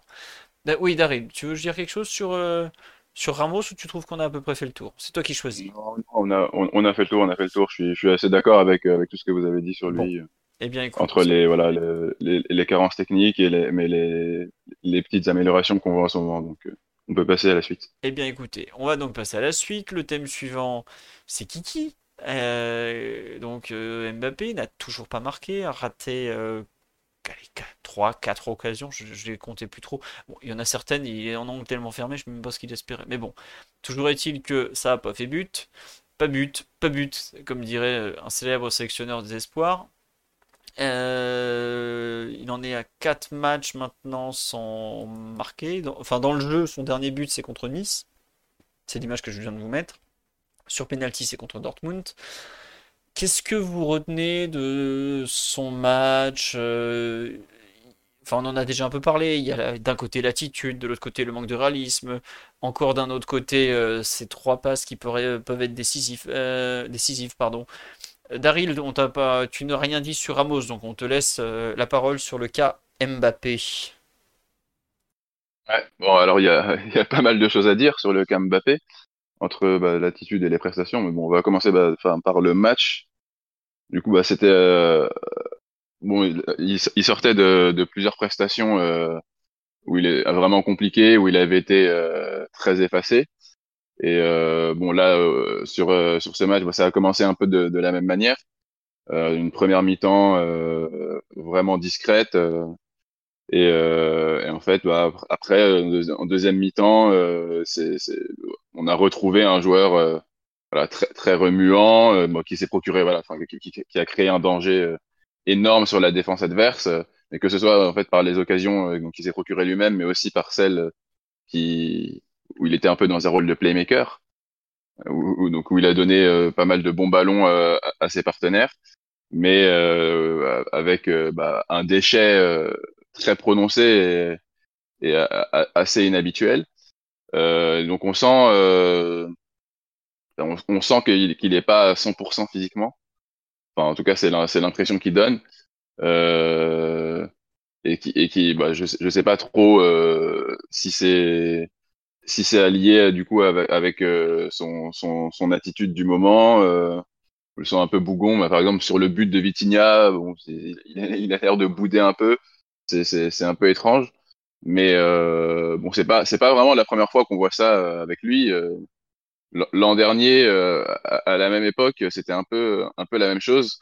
Il, était performant statistiquement, mais mais dans le jeu, c'était c'était un peu moyen. Bah d'ailleurs, c'est là qu'on a eu le, fameux épisode du pivot gang. Euh, c'était voilà, il était il, était il était assez critiquable et moyen dans le jeu. Et euh, alors que euh, à côté, bah, ses, ses, partenaires en attaque brillaient. Et euh, je me demande si c'est pas du coup, oui, c'est un peu le le, le, le fait de ne pas être à, de se sentir pas à 100% et pas euh, en, en, pleine pas, pas avec ses, ses ouais, tous ces moyens physiques qui, qui, le frustrent un peu et, euh, et, et le rend le, le, rend un peu bougon. Voilà, mais mais Ouais. bon, c'est, euh, je pense qu'il n'y a pas, il y a pas à s'alarmer euh, outre mesure. Enfin, c'est à mon avis, voilà, ça va. ouais, L'enchaînement des matchs, euh, etc. Et puis le, le, le fait que il va y avoir de plus en plus d'enjeux dans la saison avec la Ligue des Champions et le groupe compliqué. Bon, je pense que ça va, il va, il va, on, on va vite retrouver le, le Mbappé habituel, un, un but et, et ça peut très vite repartir à mon avis. Oui. Donc voilà. Euh, Non, mais c'est vrai que ce live, il y a beaucoup de gens qui se plaignent de son attitude et tout ça. Euh, clairement, en termes de d'attitude, il avait l'air un peu grognon, tout ça, bougon, ouais, comme tu dis. euh, Je sais pas à quel point c'est lié au fait de, de ne pas marquer, est-ce que c'est lié au fait de ne pas être bien physiquement, tout ça. Bon. Euh, on dit pourquoi il joue 90 minutes alors qu'il est blessé. Alors déjà parce qu'il court pas énormément, on va pas faire semblant. hein. Euh, et parce que justement quand tu es un joueur qui est en manque de confiance, que tu souhaites qu'il retrouve cette fameuse confiance, bah tu le laisses sur le terrain tout simplement. Et à la 90e, euh, il est encore là. Euh, pratiquement toutes les dernières occasions, c'est lui. Je sais pas si l'occasion, la fameuse occasion là où il tire dans les nuages, comme il y a une personne qui me l'a dit sur le live, je sais pas s'il y a 5 personnes sur 100 qui savent la faire, l'action avant. Je pense qu'on peut encore réduire le pourcentage. hein. Il part du milieu du terrain, il utilise sa vitesse, euh, ses feintes. À la fin, il place le coup de rein, il dépose Théâtre, il dribble Mandanda. Bon, après, c'est vrai qu'il se loupe de façon un peu ridicule. Et je sais pas si vous vous rappelez, l'an dernier à Rennes, mi-janvier, pareil, il est remplaçant, il rentre en jeu. C'était l'époque où il revenait de New York. Et euh, il, euh, il avait pareil, il avait loupé une énorme occasion aussi. Lancé par Messi, il est tout seul, il tire au-dessus. Il faut croire qu'il est maudit à Rennes. Mais puis sérieusement, ah ouais, non, moi je, vraiment l'action avant euh, le raté, euh, elle est. Je sais pas si on se rend compte ce qu'il faut en termes de la menace qu'il représente pour l'équipe et même en général. euh, bon, il y a eu le- l'espèce de, délire du playmaker, même si je pense que je suis pas sûr que là, tout le monde ait bien compris l'article de l'équipe, euh, à quel point on était dans la supposition et à quel point on était dans l'information. Mais bon, ça c'est autre chose.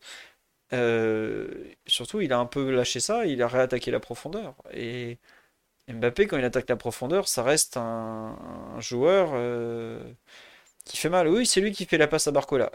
La, la passe à Ramos, c'est lui. Barcola, c'est lui. Il y en a une pour bah, le deuxième but de Colomani qui refusait, c'est aussi lui parce qu'il est un peu hors jeu. Et je me demande s'il n'y en a pas encore une autre. Il y en a une autre après le raté où il euh, temporise et il fait un centre euh, pied gauche, je crois, pour Colomani qui arrive dans la surface de réparation, qui, la con- qui essaie de la contrôler, mais il a Ah son oui, c'est ça. défenseur qui est trop près et il la perd. Ouais, ouais.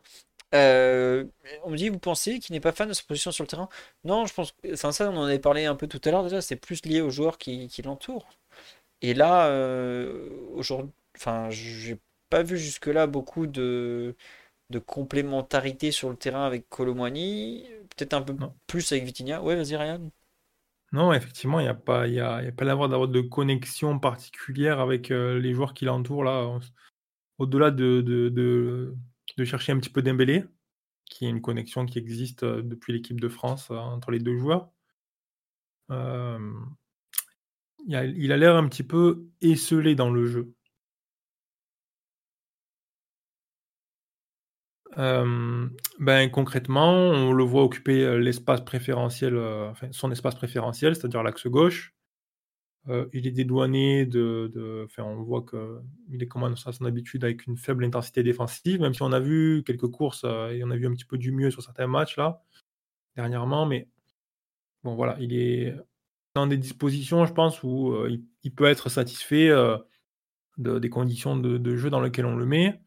Il y a un joueur qui occupe euh, l'espace central et qui est en mesure de faire reculer la défense.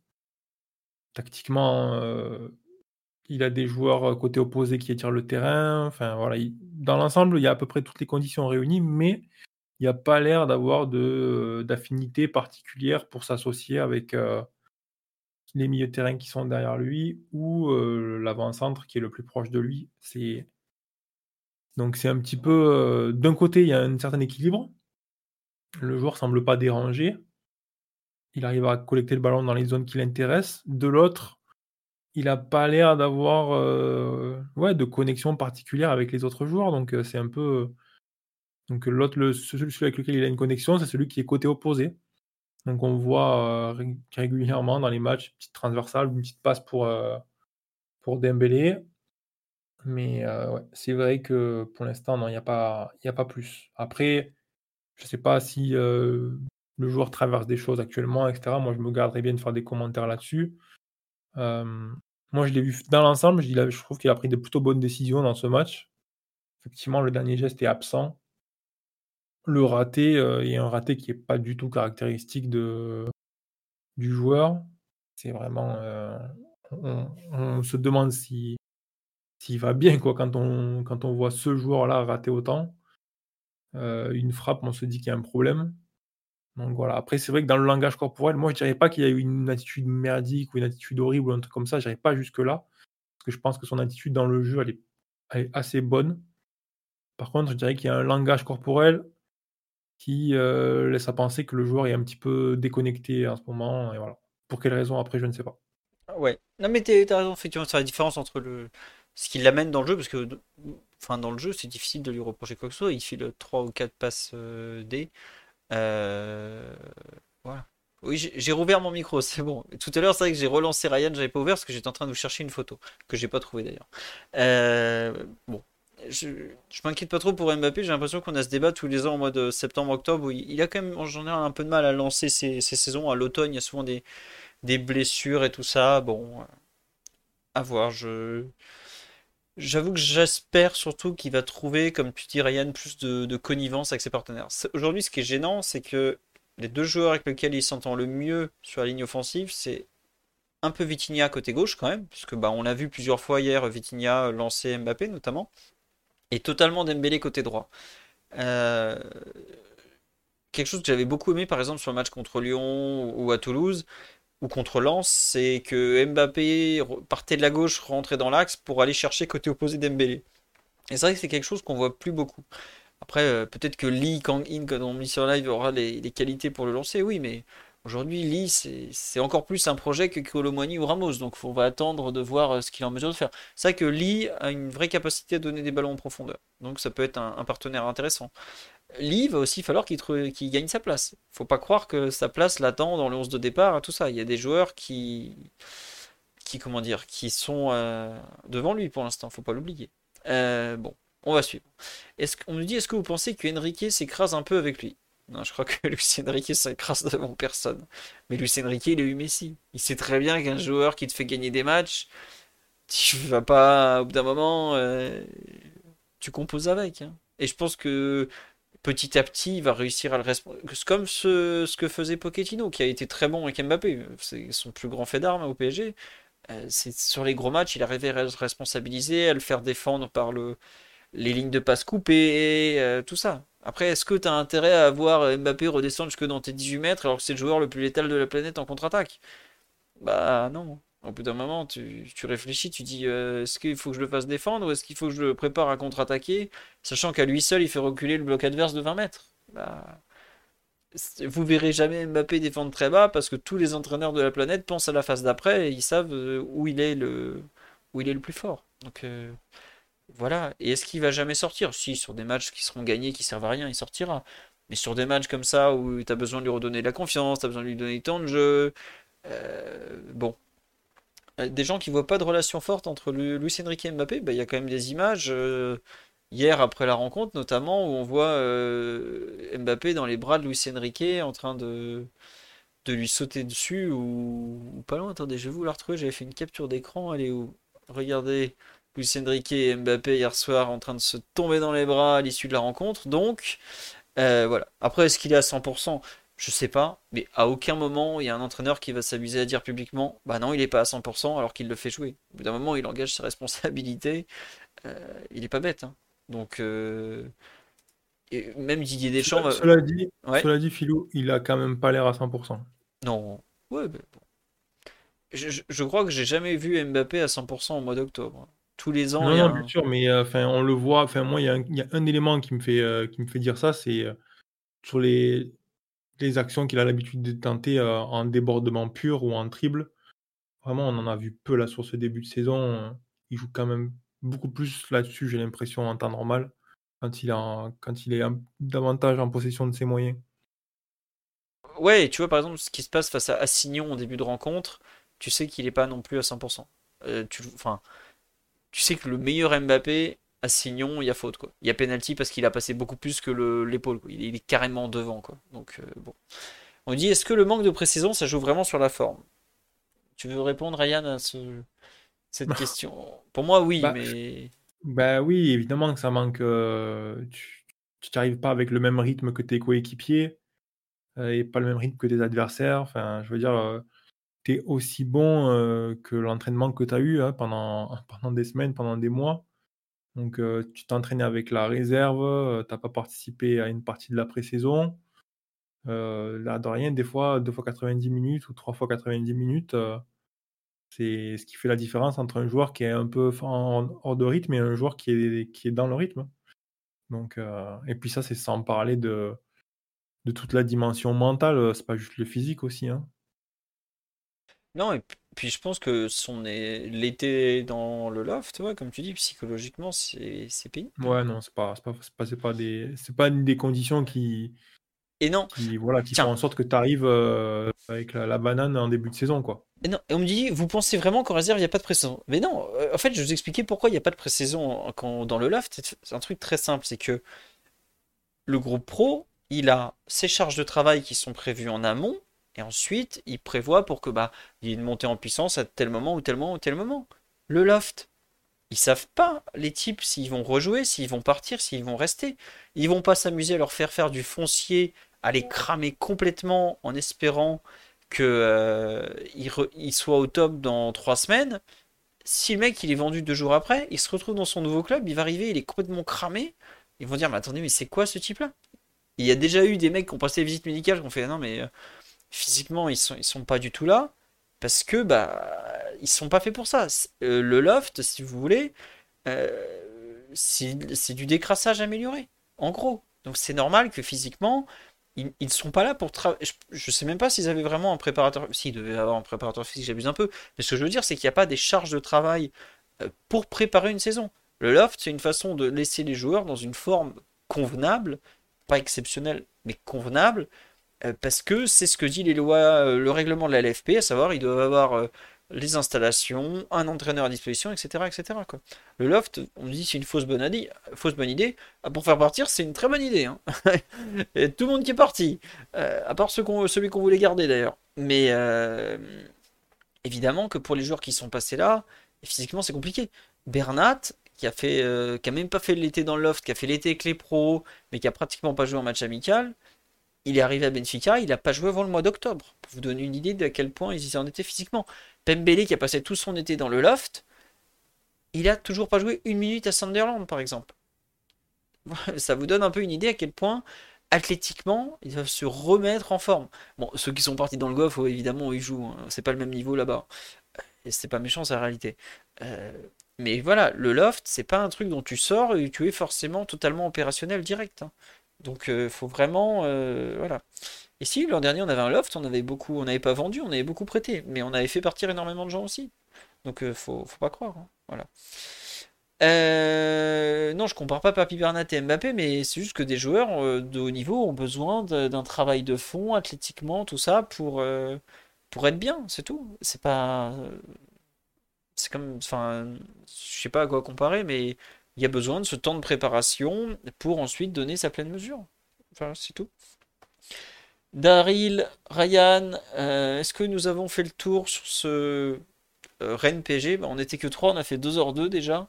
Bon, on a répondu à beaucoup de questions et ça c'est bien parce que ça me fait plaisir de répondre à vos questions sur le live. Euh, surtout qu'elles sont pas, elles sont plutôt intéressantes en général et donc c'est vraiment cool.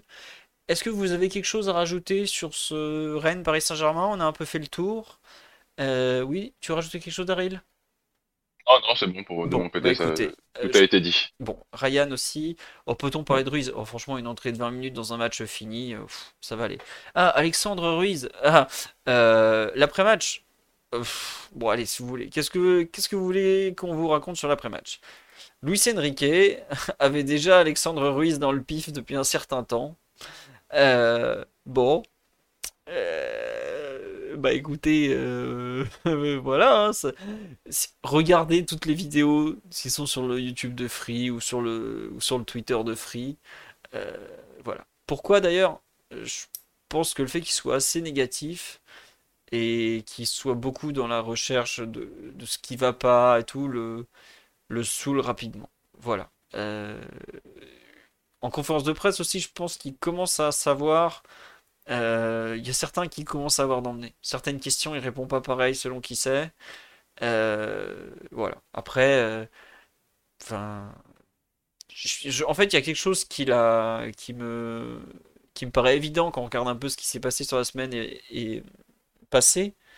Euh, c'est qu'en fait, il y a eu d'un côté la presse qui attend de mettre une, narrative, à savoir euh, le 4-4-2, le 4-2-4, le 4-3-3, machin. C'est pour ça que ça s'est planté à Newcastle, dans laquelle Luis Enrique n'a pas voulu rentrer. À savoir, il n'a pas répondu sur ses choix à Newcastle. Il a dit, bah, vous n'avez qu'à voir le match, mais moi, je me suis pas trompé.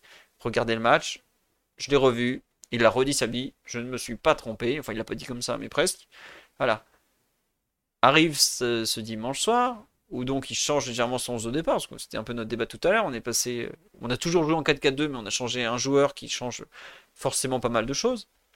Et là, d'un coup, la presse a vendu du passage en 4-3-3, alors qu'il n'y a pas vraiment de changement. Et ils arrivent à la fin devant lui et lui disent Bah, on avait raison, il fallait passer en 4-3-3. Sauf que lui, il fait Mais non, en fait. Et c'est là où je pense que hier, ça passe pas. C'est que il a été à ses yeux dans le vrai à Newcastle, il a aussi été à ses yeux dans le vrai à Rennes, et il accepte pas qu'on lui dise au milieu Ah bah non, c'était pas bien puisque euh, vous avez changé, machin, vous avez fait un changement de ci, de ça. Mais non, pour lui, il a pas changé en fait. Et c'est cette lecture, enfin cette euh, narrative euh, d'un côté de la presse qui ne correspond pas, à mon sens, à sa, euh, à sa vision du football, qui fait qu'il y a affrontement entre guillemets idéologique entre d'un côté un coach qui suit ses idées et de l'autre un, une presse qui veut que l'entraîneur soit plus didactique, que l'entraîneur dise plus de choses, parce que plus un jeune entraîneur va faire des choses, bah, plus le travail est facile, on va pas faire semblant. hein. Euh, ça peut pas marcher en fait. C'est que Luis Enrique, en- enfin, je veux pas être, pas être méchant avec quiconque, hein, mais que ce soit moi ou n'importe quel journaliste ou n'importe qui dans le chat du podcast, face à lui, si on parle un jour de football, on serait mais risible. C'est même pas ridicule, c'est risible. Tellement il a une réflexion beaucoup plus avancée à tous les niveaux. Enfin, les quelques fois que j'ai parlé avec des entraîneurs professionnels, je me suis senti tout petit. Mais vraiment tout petit. Et pourtant, des matchs, je regarde, et c'est mon métier depuis presque 10 ans de gérer, faire des trucs, autour du PSG. Ensuite, il y a lui qui est un entraîneur de très très haut niveau. Voilà. Vraiment, il a gagné avec des champions, il a dirigé les- l'un ou le plus grand joueur de tous les temps, il arrive au PSG, il a dirigé des grands clubs, il est allé à l'étranger, il a dirigé une sélection, il a joué des Coupes du Monde, il, a tout fait dans sa carrière globalement. Euh, il est à un niveau très supérieur. Et je, quelque part, je comprends qu'il n'ait pas envie de redescendre un niveau face à des types qui, qui font rentrer une narrative plutôt que de regarder ce qui se passe vraiment dans les matchs, quoi. Et je pense que Luis Enrique très investi dans son travail, très très très investi dans son travail, et qu'il n'accepte pas des critiques venant de gens qui ne sont pas aussi investis que lui. Et enfin, je vois euh, certaines questions de- qui ont été posées hier, la réponse elle est dans la question. Genre, quand ils sont allés demander après Newcastle euh, quel était le plan de jeu, bah, le plan de jeu, il expliquait à la cinquième minute, c'est l'occasion d'Ousmane Dembélé. Voilà. Alors après, on me dit, euh, est-ce que Ancelotti était sympa avec la presse? Ancelotti est pas du tout dans le conflit. Ancelotti est un grand séducteur avec la presse. Ancelotti s'est donné à manger à la presse. Il, la gère parfaitement. Lucien Enrique, il est pas dans cette optique-là. Lucien Enrique, la presse, il la déteste depuis que son transfert du Real au Barça a été dévoilé alors qu'il voulait pas que ça sorte. Dès qu'il peut lui rentrer dedans, il lui rentrera dedans. Mais euh, euh, voilà quoi. On nous dit c'est Tourelle, lui. Était beaucoup moins dans l'opposition que Lucien Riquet. Hein. Thomas Tourelle, il a fait deux ans et demi de conférence à Paris. des moments où ça a été vraiment chaud entre lui, lui et la presse, il n'y en a pas tant que ça. Hein. J'ai retranscrit toutes ces conférences de presse de la première à la dernière. J'ai l'intégralité des sons, des moments où ça a vraiment clashé. Il n'y en a pas beaucoup. Lucien Riquet, il est là depuis trois mois. Hein. Et il y a déjà trois séquences où il se bat avec le avec Alexandre Ruiz, une séquence où il envoie paître le pauvre Nicolas Paillard de Canal Plus parce qu'il s'est planté sur les stats. Euh, et voilà. Euh, Tourelle, il y a eu des moments où ça a été un peu chaud, mais il y a vu le nombre de confs qu'il a fait, à savoir, bah, il a joué euh, 60, euh, il a dû faire 55, plus 55, plus encore 25 ou 30 matchs. Il a dû faire, donc euh, on calcule, on est à 300 confs ou quelque chose dans le genre, Tourelle.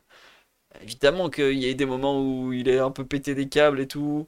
Mais par exemple, Tourelle, il a plus, il s'est plus battu en conférence de presse par mot indirect avec sa direction ou, quelques personnes du, de son propre club qu'avec les journalistes directement.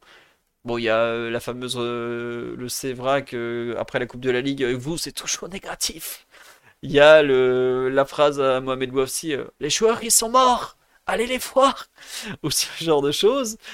Mais il n'était pas forcément dans le, enfin je pense que ça, ça s'arrêtait là en fait. Il était capable de reprendre en passant l'éponge plus ou moins. Je suis fatigué. Tiens, j'avais oublié celui-là. Mais voilà, je suis pas sûr que Luis Enrique va passer l'éponge même dans 15 jours. Parce que, euh, à mon avis, il a de la rancune. Et euh, autant Tourelle a, l'air d'avoir un peu plus d'ouverture d'esprit que, euh, que Luis Enrique globalement. Je sais pas, Ryan, toi qui le connais depuis l'Espagne, mais globalement, c'était un peu, un peu plus chaud. Quoi. On va dire qu'il est. Il y, a, il y a, une vraie réticence de sa part à aller parler oui, avec les journalistes. C'est quelqu'un qui a un tempérament, euh, on va dire, qui, euh, qui est de base euh, assez conflictuel. Pense que c'est quelqu'un qui aime un peu la confrontation, qui, qui est très compétiteur. Et tout à l'heure, je pense que tu mettais le doigt sur un truc très important. c'est que je pense qu'il a le, ressentiment qu'il n'a pas de possibilité de parler football avec les, journalistes qu'il a en face de lui parce que la plupart des choses que la presse lui propose ou lui demande sont des choses d'un niveau de compréhension qu'il doit juger largement inférieur à ce que lui fait sur le terrain sur ce qui est la réalité de ce qui se passe vraiment dans ces matchs-là. Donc, je pense qu'il y a un peu deux écoles. Il y a les entraîneurs qui essayent un peu d'éduquer la presse et il y a ceux qui essayent de contourner et de ne pas répondre. Et dans cette tranche-là, tu as les gars comme Ancelotti qui sont dans le, dans le, de temps en temps, je lâche un petit truc, mais dans l'ensemble, je réponds jamais aux questions, qui fait très bien. Et après, tu as les entraîneurs qui sont dans le conflit, comme euh, Luis Enrique, comme Mourinho. Voilà, c'est. Mais euh, non, c'est sûr que c'est ça. Depuis ses débuts d'entraîneur, toujours été comme ça. Et je pense pas que ça va changer en France. Je pense qu'il a une très mauvaise opinion de la presse sportive et des journalistes sportifs de manière générale de temps en temps, s'il sent qu'il y a une question pertinente ou bien posée, il va peut-être un peu jouer le jeu. Je pense qu'il est sur la défensive. Et puis, il y a aussi une part de, de, protection de son vestiaire. Euh, hier, quand Alexandre Ruiz lui demande qu'est-ce qu'il y a à améliorer, il sait très bien que s'il lui dit ben, on doit travailler ça, ben, ça va faire les gros titres. Et il va se retrouver avec un vestiaire qui va penser, qui va intérioriser ça. Ah merde, l'entraîneur, il a dit qu'on devait bosser là-dessus. Il veut pas ça. Et le gars, il veut pouvoir gérer son vestiaire et la progression de son équipe à son rythme et marquer les temps lui-même. Donc euh, la presse, tu lui donnes des miettes et c'est comme ça. Hein. C'est mmh. quand j'entends, je vois des journalistes dire oui, mais nous on pose des questions que les supporters se posent. Oui, certainement, il y a des questions que les supporters se posent, mais c'est pas parce que ces questions sont posées que l'entraîneur doit y répondre textuellement. L'entraîneur, sa priorité, c'est de gérer l'équipe, d'administrer son vestiaire et c'est de donner cette priorité à, ces choses-là. Ouais. pas de répondre avec précision aux questions que les journalistes lui posent. Et on me dit, est-ce que c'est pas fatigant sur le long terme pour lui? Ah, Je pense au Ouais, contraire. il adore ça. Mais, Ouais, mais les il deux adore- sont usants de toute façon. Euh, Pardon, j'ai pas compris, je parle en même temps que Je toi. veux, dire, je veux dire, les deux chemins, tu- soit tu, tu peux essayer d'éduquer un petit peu, de de- d'expliquer, etc. Mais pff, tu te retrouves à jouer les professeurs à chaque conférence de presse. euh, voilà, ça doit être encore plus usant que de, de on va dire, euh, jouer un petit peu euh, des coudes en conférence et après rentrer chez soi. Quoi. Ouais, mais tu vois, par exemple, moi je pense que euh, rentrer dans la tête euh, euh, des journalistes, de ceux qui l'aiment pas en tout cas, parce que je pense qu'il y en a qui l'aiment bien, et de ceux qui, qui le saoulent, ça lui fait plaisir. Sur le terrain, faut pas oublier le joueur que c'était, Lucien Enrique, quand même. Ouais, ouais, c'est un bagarreur. hein. Ah ouais, ouais, il aimait la castagne. C'était un... Attention, hein, c'était un pur joueur. Franchement, c'était un joueur de ouf, Lucien Enrique. Vraiment, il a joué partout, il avait de la technique, il avait du coffre. Mais attention, hein, il fallait pas le chauffer. Il avait, il avait un peu le sang chaud par moment. Euh, et je pense que cette opposition, ce conflit, ça lui fait pas du tout peur. Vraiment, euh, Non, non, je ça va lui coûter. tu vois, ça va lui coûter parce que l'opinion publique, c'est pas lui qui va la faire, c'est la presse, euh, au bout d'un moment. Et ça, ça va lui forcément lui coûter. Mais s'il voit que son groupe apprécie qu'il soit. Les joueurs de foot aiment pas aller parler à la presse. hein. Il suffit d'aller voir le nombre de mecs qui vont en zone mixte, ça les fait chier. Et au contraire, ils aiment pas ça. Mais si au contraire son groupe voit, ouais, le coach il va pour nous, il va se taper avec eux alors que c'est pas forcément notre tasse de thé, et lui ça le dérange pas d'y aller parce que évidemment que ça lui fait pas plaisir d'aller d'aller insulter des types à moitié, mais ce que je veux dire c'est qu'il sait que ça fait partie de son boulot. Il sait peut-être aussi qu'il devrait peut-être pas répondre comme ça, mais tant pis, il est comme il est, et c'est aussi pour ça que le PSG est allé le chercher. hein. Et bah, t'es- je pense qu'il il fait son calcul, enfin, je sais même pas s'il fait le calcul, c'est juste sa personnalité, mais euh, il, euh, il sera gagnant. Il sera gagnant, vraiment. Un, un coach qui va défendre ses joueurs comme ça face à la presse en étant offensif, euh, en étant capable de, euh, vraiment de remettre en place des gens que les joueurs peuvent pas forcément remettre en place parce que bah tu sais que tu tu peux ensuite euh, te faire déglinguer par certains qui seront pas honnêtes dans le moment de juger tes prestations, ce genre de choses. Bah, c'est apprécié, hein. Je sais qu'il y a des joueurs qui étaient bien contents que, que Tourelle il aille euh, déglinguer certains en conférence de presse et tout ça. Parce que bah il y a euh, le rapport entre joueur ou entraîneur et journaliste n'est pas toujours très net, très clair. Euh, et voilà, ça fait un peu partie du, travail, quoi. Donc, euh, est-ce qu'on n'a pas besoin de la presse aujourd'hui pour construire une opinion? Oh bah détrompez-vous. Alors là, vous pre- il y a Enfin, aujourd'hui, un, chef d'édition ou un mec qui préécrit les thèmes à l'issue d'un match, il vous oriente, euh, je pense, 50% de la pensée. Facile, facile, vraiment. hein. Euh, a- c'est d'ailleurs un truc que supporte pas Luis Enrique, euh, sur ce qui s'est passé à Newcastle, par exemple. Donc euh, voilà, on nous dit on attend le featuring euh, TSS Lucho. Ah, le problème c'est que je parle pas trop espagnol et je crois pas qu'il connaisse culture PSG, il a pas que ça à faire. Donc euh, il faudrait solliciter euh, Marty avec son espagnol parfait. Ou bah Ryan, mais toi euh, tu diras pas trop que t'es madrilène, je suis pas sûr que ça passe trop. Mais bon voilà. Non, non, mais honnêtement, je pense que c'est peine perdue. la décision de ne pas rentrer dans ces discussions-là avec la presse, il l'a prise et chaque saison, il doit se dire Allez, vas-y, combien de temps ça va prendre avant qu'il parte dans la mauvaise direction et qu'il commence à me construire, comme tu dis, euh, une narrative. Et, et, en fait, euh, on ne doit pas lui donner beaucoup de tort, en fait. Donc, euh, je pense que après, si un jour il se retrouve avec. euh, une équipe et que d'entrée il a des, journalistes qui sont dans la discussion, etc., euh, peut-être qu'il sera plus ouvert. Mais même ça, tu vois, ça peut pas être. euh, comme j'ai dit, il y a aussi cette logique de protection de son vestiaire et de, son travail. Admettons que tu tombes sur des journalistes qui vont te poser des questions très pertinentes sur le jeu, etc. Bon, ben, il y en a peut-être que tu vas juste pas vouloir adresser parce que, en fait, ça va envoyer le mauvais message sur ton vestiaire ou ça va pointer du doigt une faiblesse de ton équipe, ou tu vois. Donc, dans les deux cas, en fait, j'ai envie de dire, la presse ne peut pas vraiment gagner. Donc, c'est peine perdue, quoi. Ouais, c'est peine perdue. Mais bon, écoutez, on va, on va suivre ça. Mais en tout cas, voilà, le vrai Lucho, il est bien arrivé en tout cas. Là, c'est le vrai de vrai, là, qui est prêt à mordre tout ce qui bouge. Non, mais vraiment, euh, samedi, quand j'ai entendu la question, euh, oui, Dembélé, zéro but, zéro passe décisive, je fais, oh là là, toi, tu vas te faire ramasser. Ah, ça a pas loupé dans les 10 secondes, il avait pris un missile.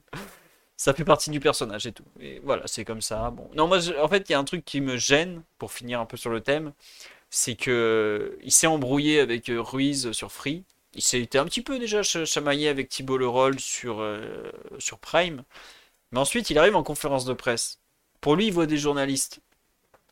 Mais les mecs qui sont en conférence de presse, en fait, ils ont, pas les accès des ayants droit que sont Free et Prime.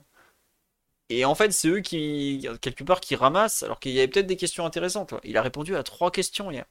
Enfin, je crois que j'avais jamais vu une conférence de presse d'après-match où on répond pas au moins allez, 5-6 questions. Là, trois questions, euh, bah, c'est dommage en fait, je trouve. C'est que il fait payer à certains ce que d'autres ont fait, et donc euh, je, je trouve ça injuste en fait. Ça, ça me gêne un peu quand il fait ça. Après, il arrive. Euh, surtout en plus les questions, c'était pas forcément. Il y avait une question sur Vitinha qui avait pas du tout été postée, une question sur euh, Mbappé. Bon bah c'est normal, euh, c'est son meilleur joueur, tout ça. Il fait pas un match de fou. Il coupe après ça. franchement, tu peux. C'est pas, on lui a pas demandé de, rien ré- réexpliquer pour la millième fois ça ou autre quoi. Donc bon, un peu, un peu déçu sur, sur ce niveau-là, sur ce point-là, j'espère que ça, j'espère que la trêve internationale euh, va faire du bien quoi. On me dit en tant que journaliste, entre lui et un robinet d'eau tiède comme Pochettino, on préfère quoi? Moi, je préfère largement euh, trois réponses de Lucho que 8 de Pochettino où il m'expliquait que euh, l'eau monte en température quand on mélange du chaud et du froid. Franchement, euh, merci. hein. Et on parle de Lee, bah, il n'y a pas grand chose à dire. Lee, il a gagné la, finale des Jeux Asiatiques, donc il a gagné la médaille d'or des Jeux Asiatiques, donc service militaire réduit de 18. Enfin, alors la, la Corée, j'ai pas compris. Le service militaire, c'est entre 18 et 21 mois, j'ai pas compris pourquoi c'est 18, pourquoi c'est 21. Mais en tout cas, ça passe de 18 à 3 semaines. Puisque euh, Kim, qui a signé au Bayern cet été, il avait gagné, je crois, l'édition précédente et il a fait son, service de 3 semaines en, juin. Bon, sur ce, on a fait le tour, on en est à 2h20 de podcast. Il y a un podcast lundi prochain, même si c'est la trêve internationale. Euh, thème très spécial encore, je vous le dis tout de suite. Il n'y aura pas Daryl, il n'y aura pas Ryan.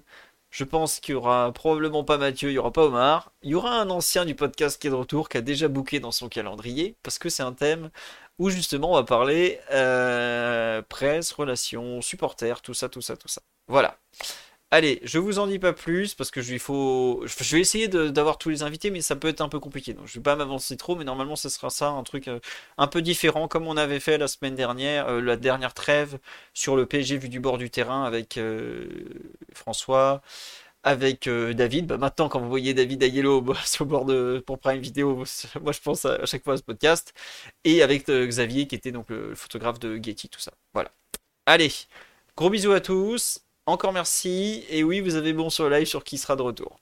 À la semaine prochaine. Encore merci. Ciao, ciao tout le monde. Bonne nuit. Et merci à JP Sorine et la- Lara Dilat au fait. Et Alto Sec aussi pour les subs en cours de partie sur les perfs individuels. Bisous tout le monde. Bonne nuit. Ciao, ciao. Ciao, ciao. Alors Oui, oui, Daryl, il faut dire au revoir. Oui, oui, c'est, c'est- vous m'avez entendu? Oui, Ciao. oui. D'accord, ok. Allez, bonne nuit. À bientôt et vive l'open source toujours.